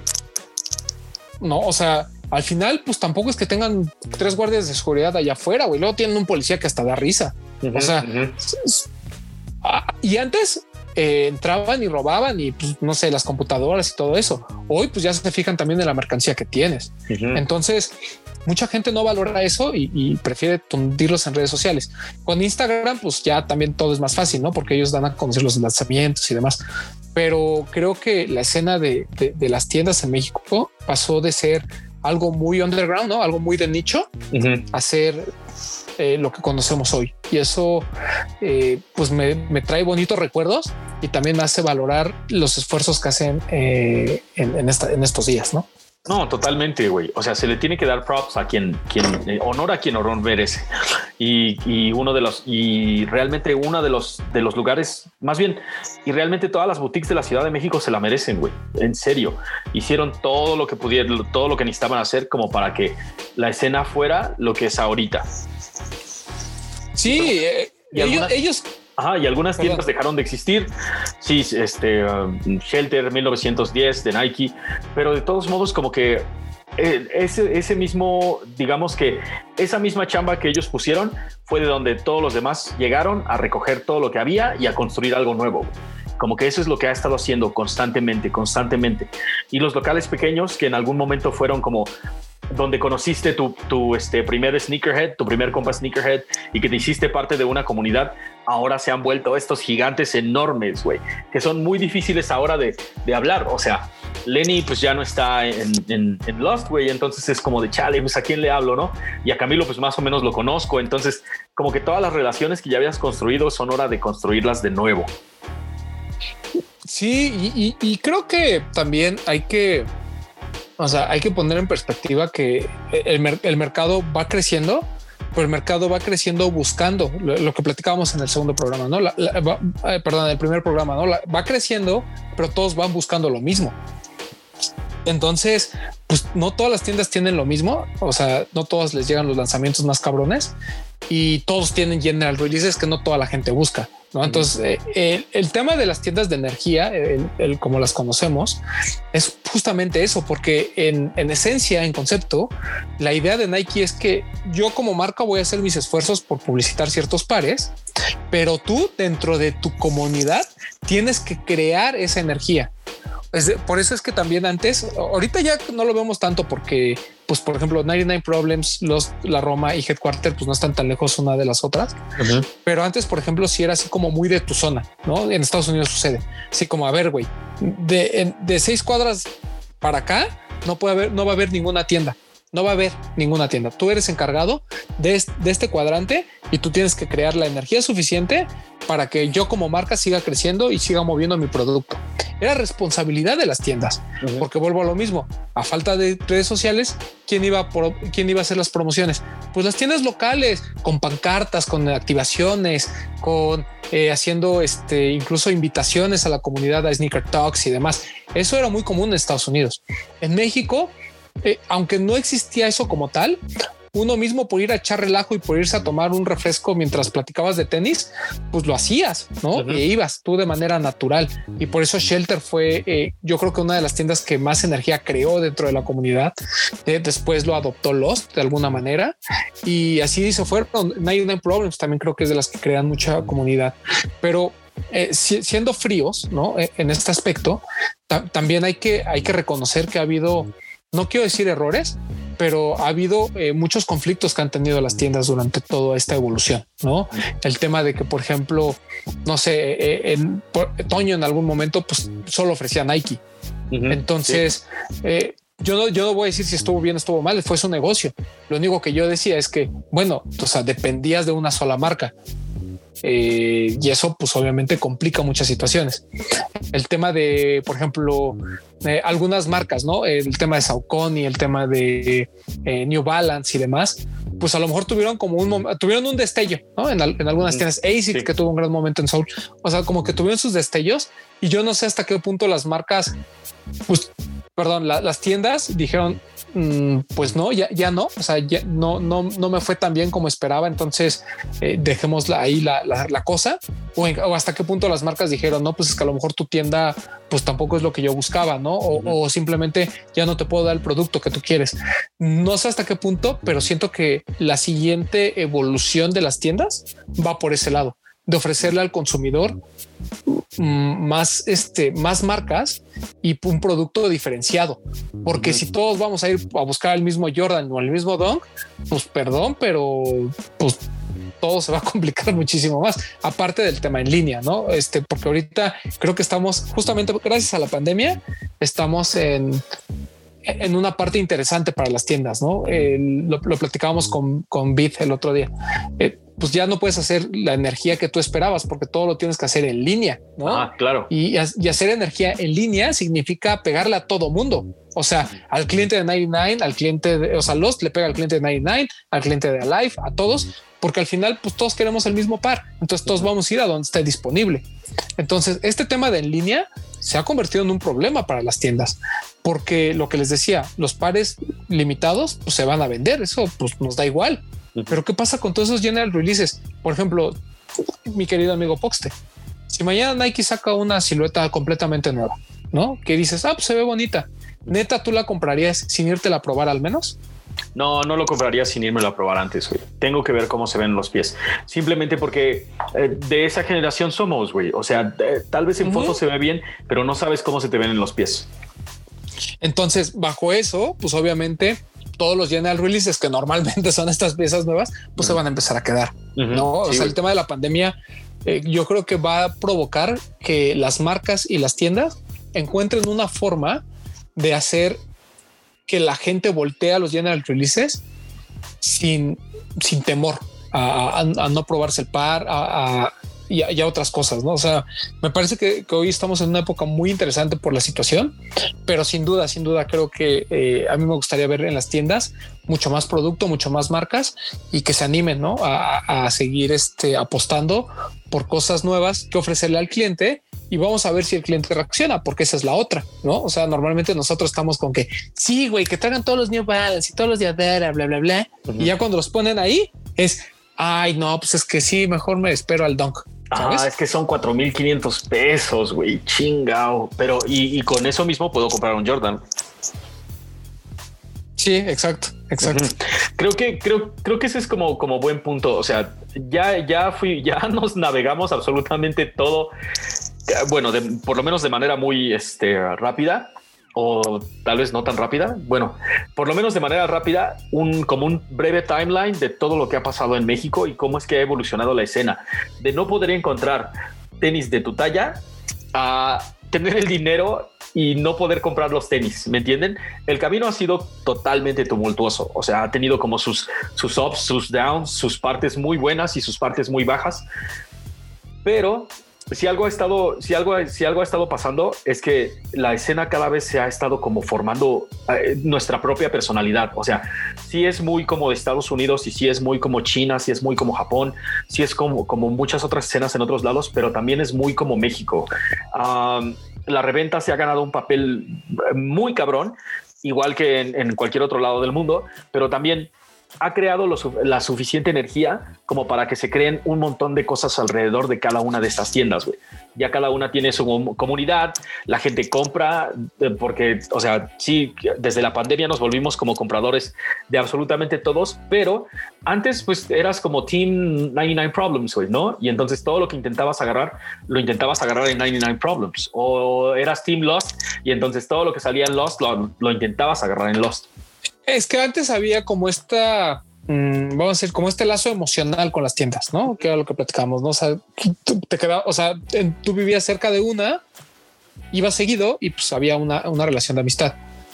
Hoy, pues realmente como tratas de meterte a todos los sorteos para poder conseguir un par, porque tampoco es que la tienda vaya a respetar tu jerarquía este, de, de comprador OG. no, no. Que, es algo que tenemos que entender, que, que las, las tiendas cuando se puede, se puede y cuando no, pues simplemente no, van a poder apartarte, no importa quién seas. Entonces, eh, pues obviamente empiezas a buscar otros lados y se empieza a, ya no, ya no hay ese lazo tan fuerte, ¿no? Eh, y, lo, y lo, lo, lo, vemos claramente creo que en provincia, sobre todo con Soul, eh, por ejemplo, estábamos platicando que este Mind Blower que, que lanzaron, que por cierto, eh, hablando rápido de, colaboraciones, hemos tenido solo la de Lost. Bueno, obviamente Vans por el Nierica. Un Nierica es una tienda que a lo mejor mucha gente no conoce. Estaba en Guadalajara, vendían Vans, tuvieron una colaboración. Después vino Lost por Reebok hace cuatro años, me parece. Sí, sí. Este y eh, fila por 99 Problems, que tuvimos un disruptor blanco hace el año pasado, ah, el año antepasado, y este año pasado tuvimos el de San Valentín y este Mind Blackwear de Soul, ¿no? Son como que lo único que hemos tenido colaboraciones de sneakers con, con tiendas. Pero eh, regresando, perdón que me haya desviado, es, eh, pero era importante hablar de las colaboraciones de las tiendas. Eh, qué lástima que no hay más, pero bueno, lo del Mind Blower con Soul me estaban comentando que en Puebla le fue bien ¿no? O sea, como que hubo mucha gente que sí compró cosas de, la, de, esta colección del décimo aniversario y en el DF no tanto. Pero ahí, ahí, ves claramente esta relación que hay entre el consumidor y la tienda. Por ejemplo, cuando Lost saca sus, su merch sin necesidad de Golden Ticket, o sea, es que dicen Lost y así, yo creo que te das cuenta realmente quién quién le puede gustar la pieza, que es algo normal, aunque no sienta ninguna conexión con la marca, pero normalmente quién realmente es tu cliente, ¿no? O sea, por ejemplo, eh, yo, yo tengo playeras de Lost desde, ¿qué te gusta? Yo creo que desde que abrieron la tienda chiquitita, güey. No, o sea, yo tengo playeras de Lost de hace muchos años y tengo gorras, güey, que, o sea, que en un momento me regalaron o que en algún momento yo compré y demás, pero ahí las tengo, güey. ¿No? Este, con 99 Problems, obviamente con Toño cuando sacó esta dinámica de, de crack and cocaine y, la playa, también tengo. O sea, el merch de las tiendas, a veces la gente lo minimiza, pero la neta, cuando a ti te ha pasado, porque pues, tú eres más fresa que yo, eh, cuando has ido a Estados Unidos, güey, ¿a poco no una playera de Concepts, una playera de, no sé, de Kit, una, bueno, olvídate de Kit porque es otro pedo, pero una playera de Concepts, una playera de Extra Water, o cosas así, ¿a poco no dices ah, qué chingón, güey? Es que chingón, lo tengo que agarrar, güey. Pues igual aquí, güey, pues o sea, si los sacas sus playeritas y te late Lost y sientes esa conexión, pues hazlo, güey, cómprala, está chido. No, o sea, es bien chistoso, ¿no? Que, nos guste traer aquí la playera St. Alfred, ¿no? Pero, ah, que diga 99 Problems o que diga Lost. Ay, no, güey, está chido. Totalmente. Creo que ese es como, como el, punto final de, este, de la conversación, güey. Que ahora sí nos alargamos cabroncísimo. Sí, güey, bien cabrón. Pero al final de cuentas, lo, que ha perdurado hasta el momento es el sentido de la comunidad y la pertenencia. Y cada una de estas tiendas, a pesar de que son eso, tiendas, también son puntos de reunión para un montón de gente que le encantan los tenis, güey. Donde, donde haces amigos sneakerheads, donde conoces lo que viene, lo que no viene, lo que está chido, lo que no está chido, lo que va a venir, lo que posiblemente puedas darle cop. Todo eso surge a partir de la tienda. Entonces, vamos a, este, ¿cómo se llama? Vamos a respetar el juego, vamos a respetar todo el trabajo que tienen y pues si no te late lo que hacen, simplemente no apoyes, pero si apoyas, podemos llegar a una experiencia aún más grande de la que tenemos ahora. y, mi recomendación es cuando pase este tema de la pandemia, visiten las tiendas, vean de verdad, de verdad, si vienen de otros estados de la República, traten de darse una vuelta por, las tiendas eh, eh, de, de, la Ciudad de México. Este y no, no, solo, no solo la experiencia de compra normalmente es buena, sino que además eh, los espacios, los lugares son, son dignos de, ir a conocer, así como cuando nosotros queremos hacer nuestro eh, tour de tiendas en, Nueva York. En el DF también lo puedes hacer y hay cosas muy chidas. Hay tiendas más pequeñas de las que luego no hablamos, como puede ser 3030, por ejemplo, o North Satélite, ¿no? que está un poquito más alejado. Pero bueno, o sea, e, en la ciudad hay, hay muchas tiendas, hay muchas tiendas que, que hay que conocer. Hay tiendas que a lo mejor son muy específicas como 2345 que habla de básquetbol y como eh, destructible que es pro de skate, por poner ejemplos. Pero eh, creo que todas las tiendas en México valen la pena. El servicio es bueno, el producto es bueno. Entonces, pues no tengan miedo. O sea, hay los retailers este, ahí están y pues nos puede molestar a veces el no ganar un par, pero eso no indica que estén haciendo malas cosas. Al contrario, creo que eh, hay que agradecer el esfuerzo que están haciendo por el juego en el, en el DF. Bueno, y en todo México. Claro, te estamos hablando de que antes no encontrabas, o sea, antes no encontrabas los tenis y luego no encontrabas de tu talla. Y ahora llegó algo que igual se está vendiendo en Japón o en Nueva York. Güey, yo creo que hemos llegado bien pinche lejos. Sí, güey. Sí, la neta. y la neta es que eh, pues es gente que está, son, son gente que está arriesgando su varo, güey. No, o sea, sí, sí, sí. Ahorita los ya Grupo Axo metió lo que tú quieras, pero al final el resto son, eh, son emprendedores que de alguna manera están apostando por el juego y que están apostando porque nosotros también entendamos que no solo los quick strikes son lo que tienes que tener, ¿no? O sea, que también hay que dar la oportunidad a otras cosas. Eh, y bueno, yo eh, sí, ahora sí que como dicen, ¿no? Eh, si, si vas a apoyar a tus amigos, también apóyalos en el negocio y pues cómprenle, si no les pidan descuento y no les pidan apartados, vayan de buena gana y compren. compren, compren lo que gusten y visiten donde quieran. La neta, este es el pedo. El pedo es que hay suficiente para todos y el sol sale, pues de todos modos para todos también, güey. Muchas gracias, Román, de nuevo por acompañarnos. Muchísimas gracias a todos ustedes por escuchar nuestras pendejadas otra vez. acabamos de cerrar este último capítulo. Queremos ahora sí feedback de absolutamente todos. Necesitamos saber opiniones, temas que les gustaría que tratáramos y todo eso para empezar a construir como lo que sigue. Si no se dieron cuenta, este es el cuarto episodio y si lo estamos haciendo semanal, prácticamente ya aventamos un mes de contenido. Entonces, mi gente, si quieren más, vamos a seguir aplaudiendo. ¿Vale? Román, ¿qué te parece? Totalmente de acuerdo. Este, déjenos sus quejas, sugerencias siempre se puede mejorar. En ese plan estamos. No empiecen con que lo queremos ver en YouTube. Eh, ya vendrá en su momento. Tranquilos. Ah, ya vendrá, ya vendrá. Aguanten, aguanten, Del formato, de lo que platicábamos, de los temas, recomiendo unos temas si quieren que los toquemos y todo. Pero pues nada, agradecerle obviamente al equipo de Stop, agradecerle a Tavo, que es el que se eh, va a echar dos horas editando.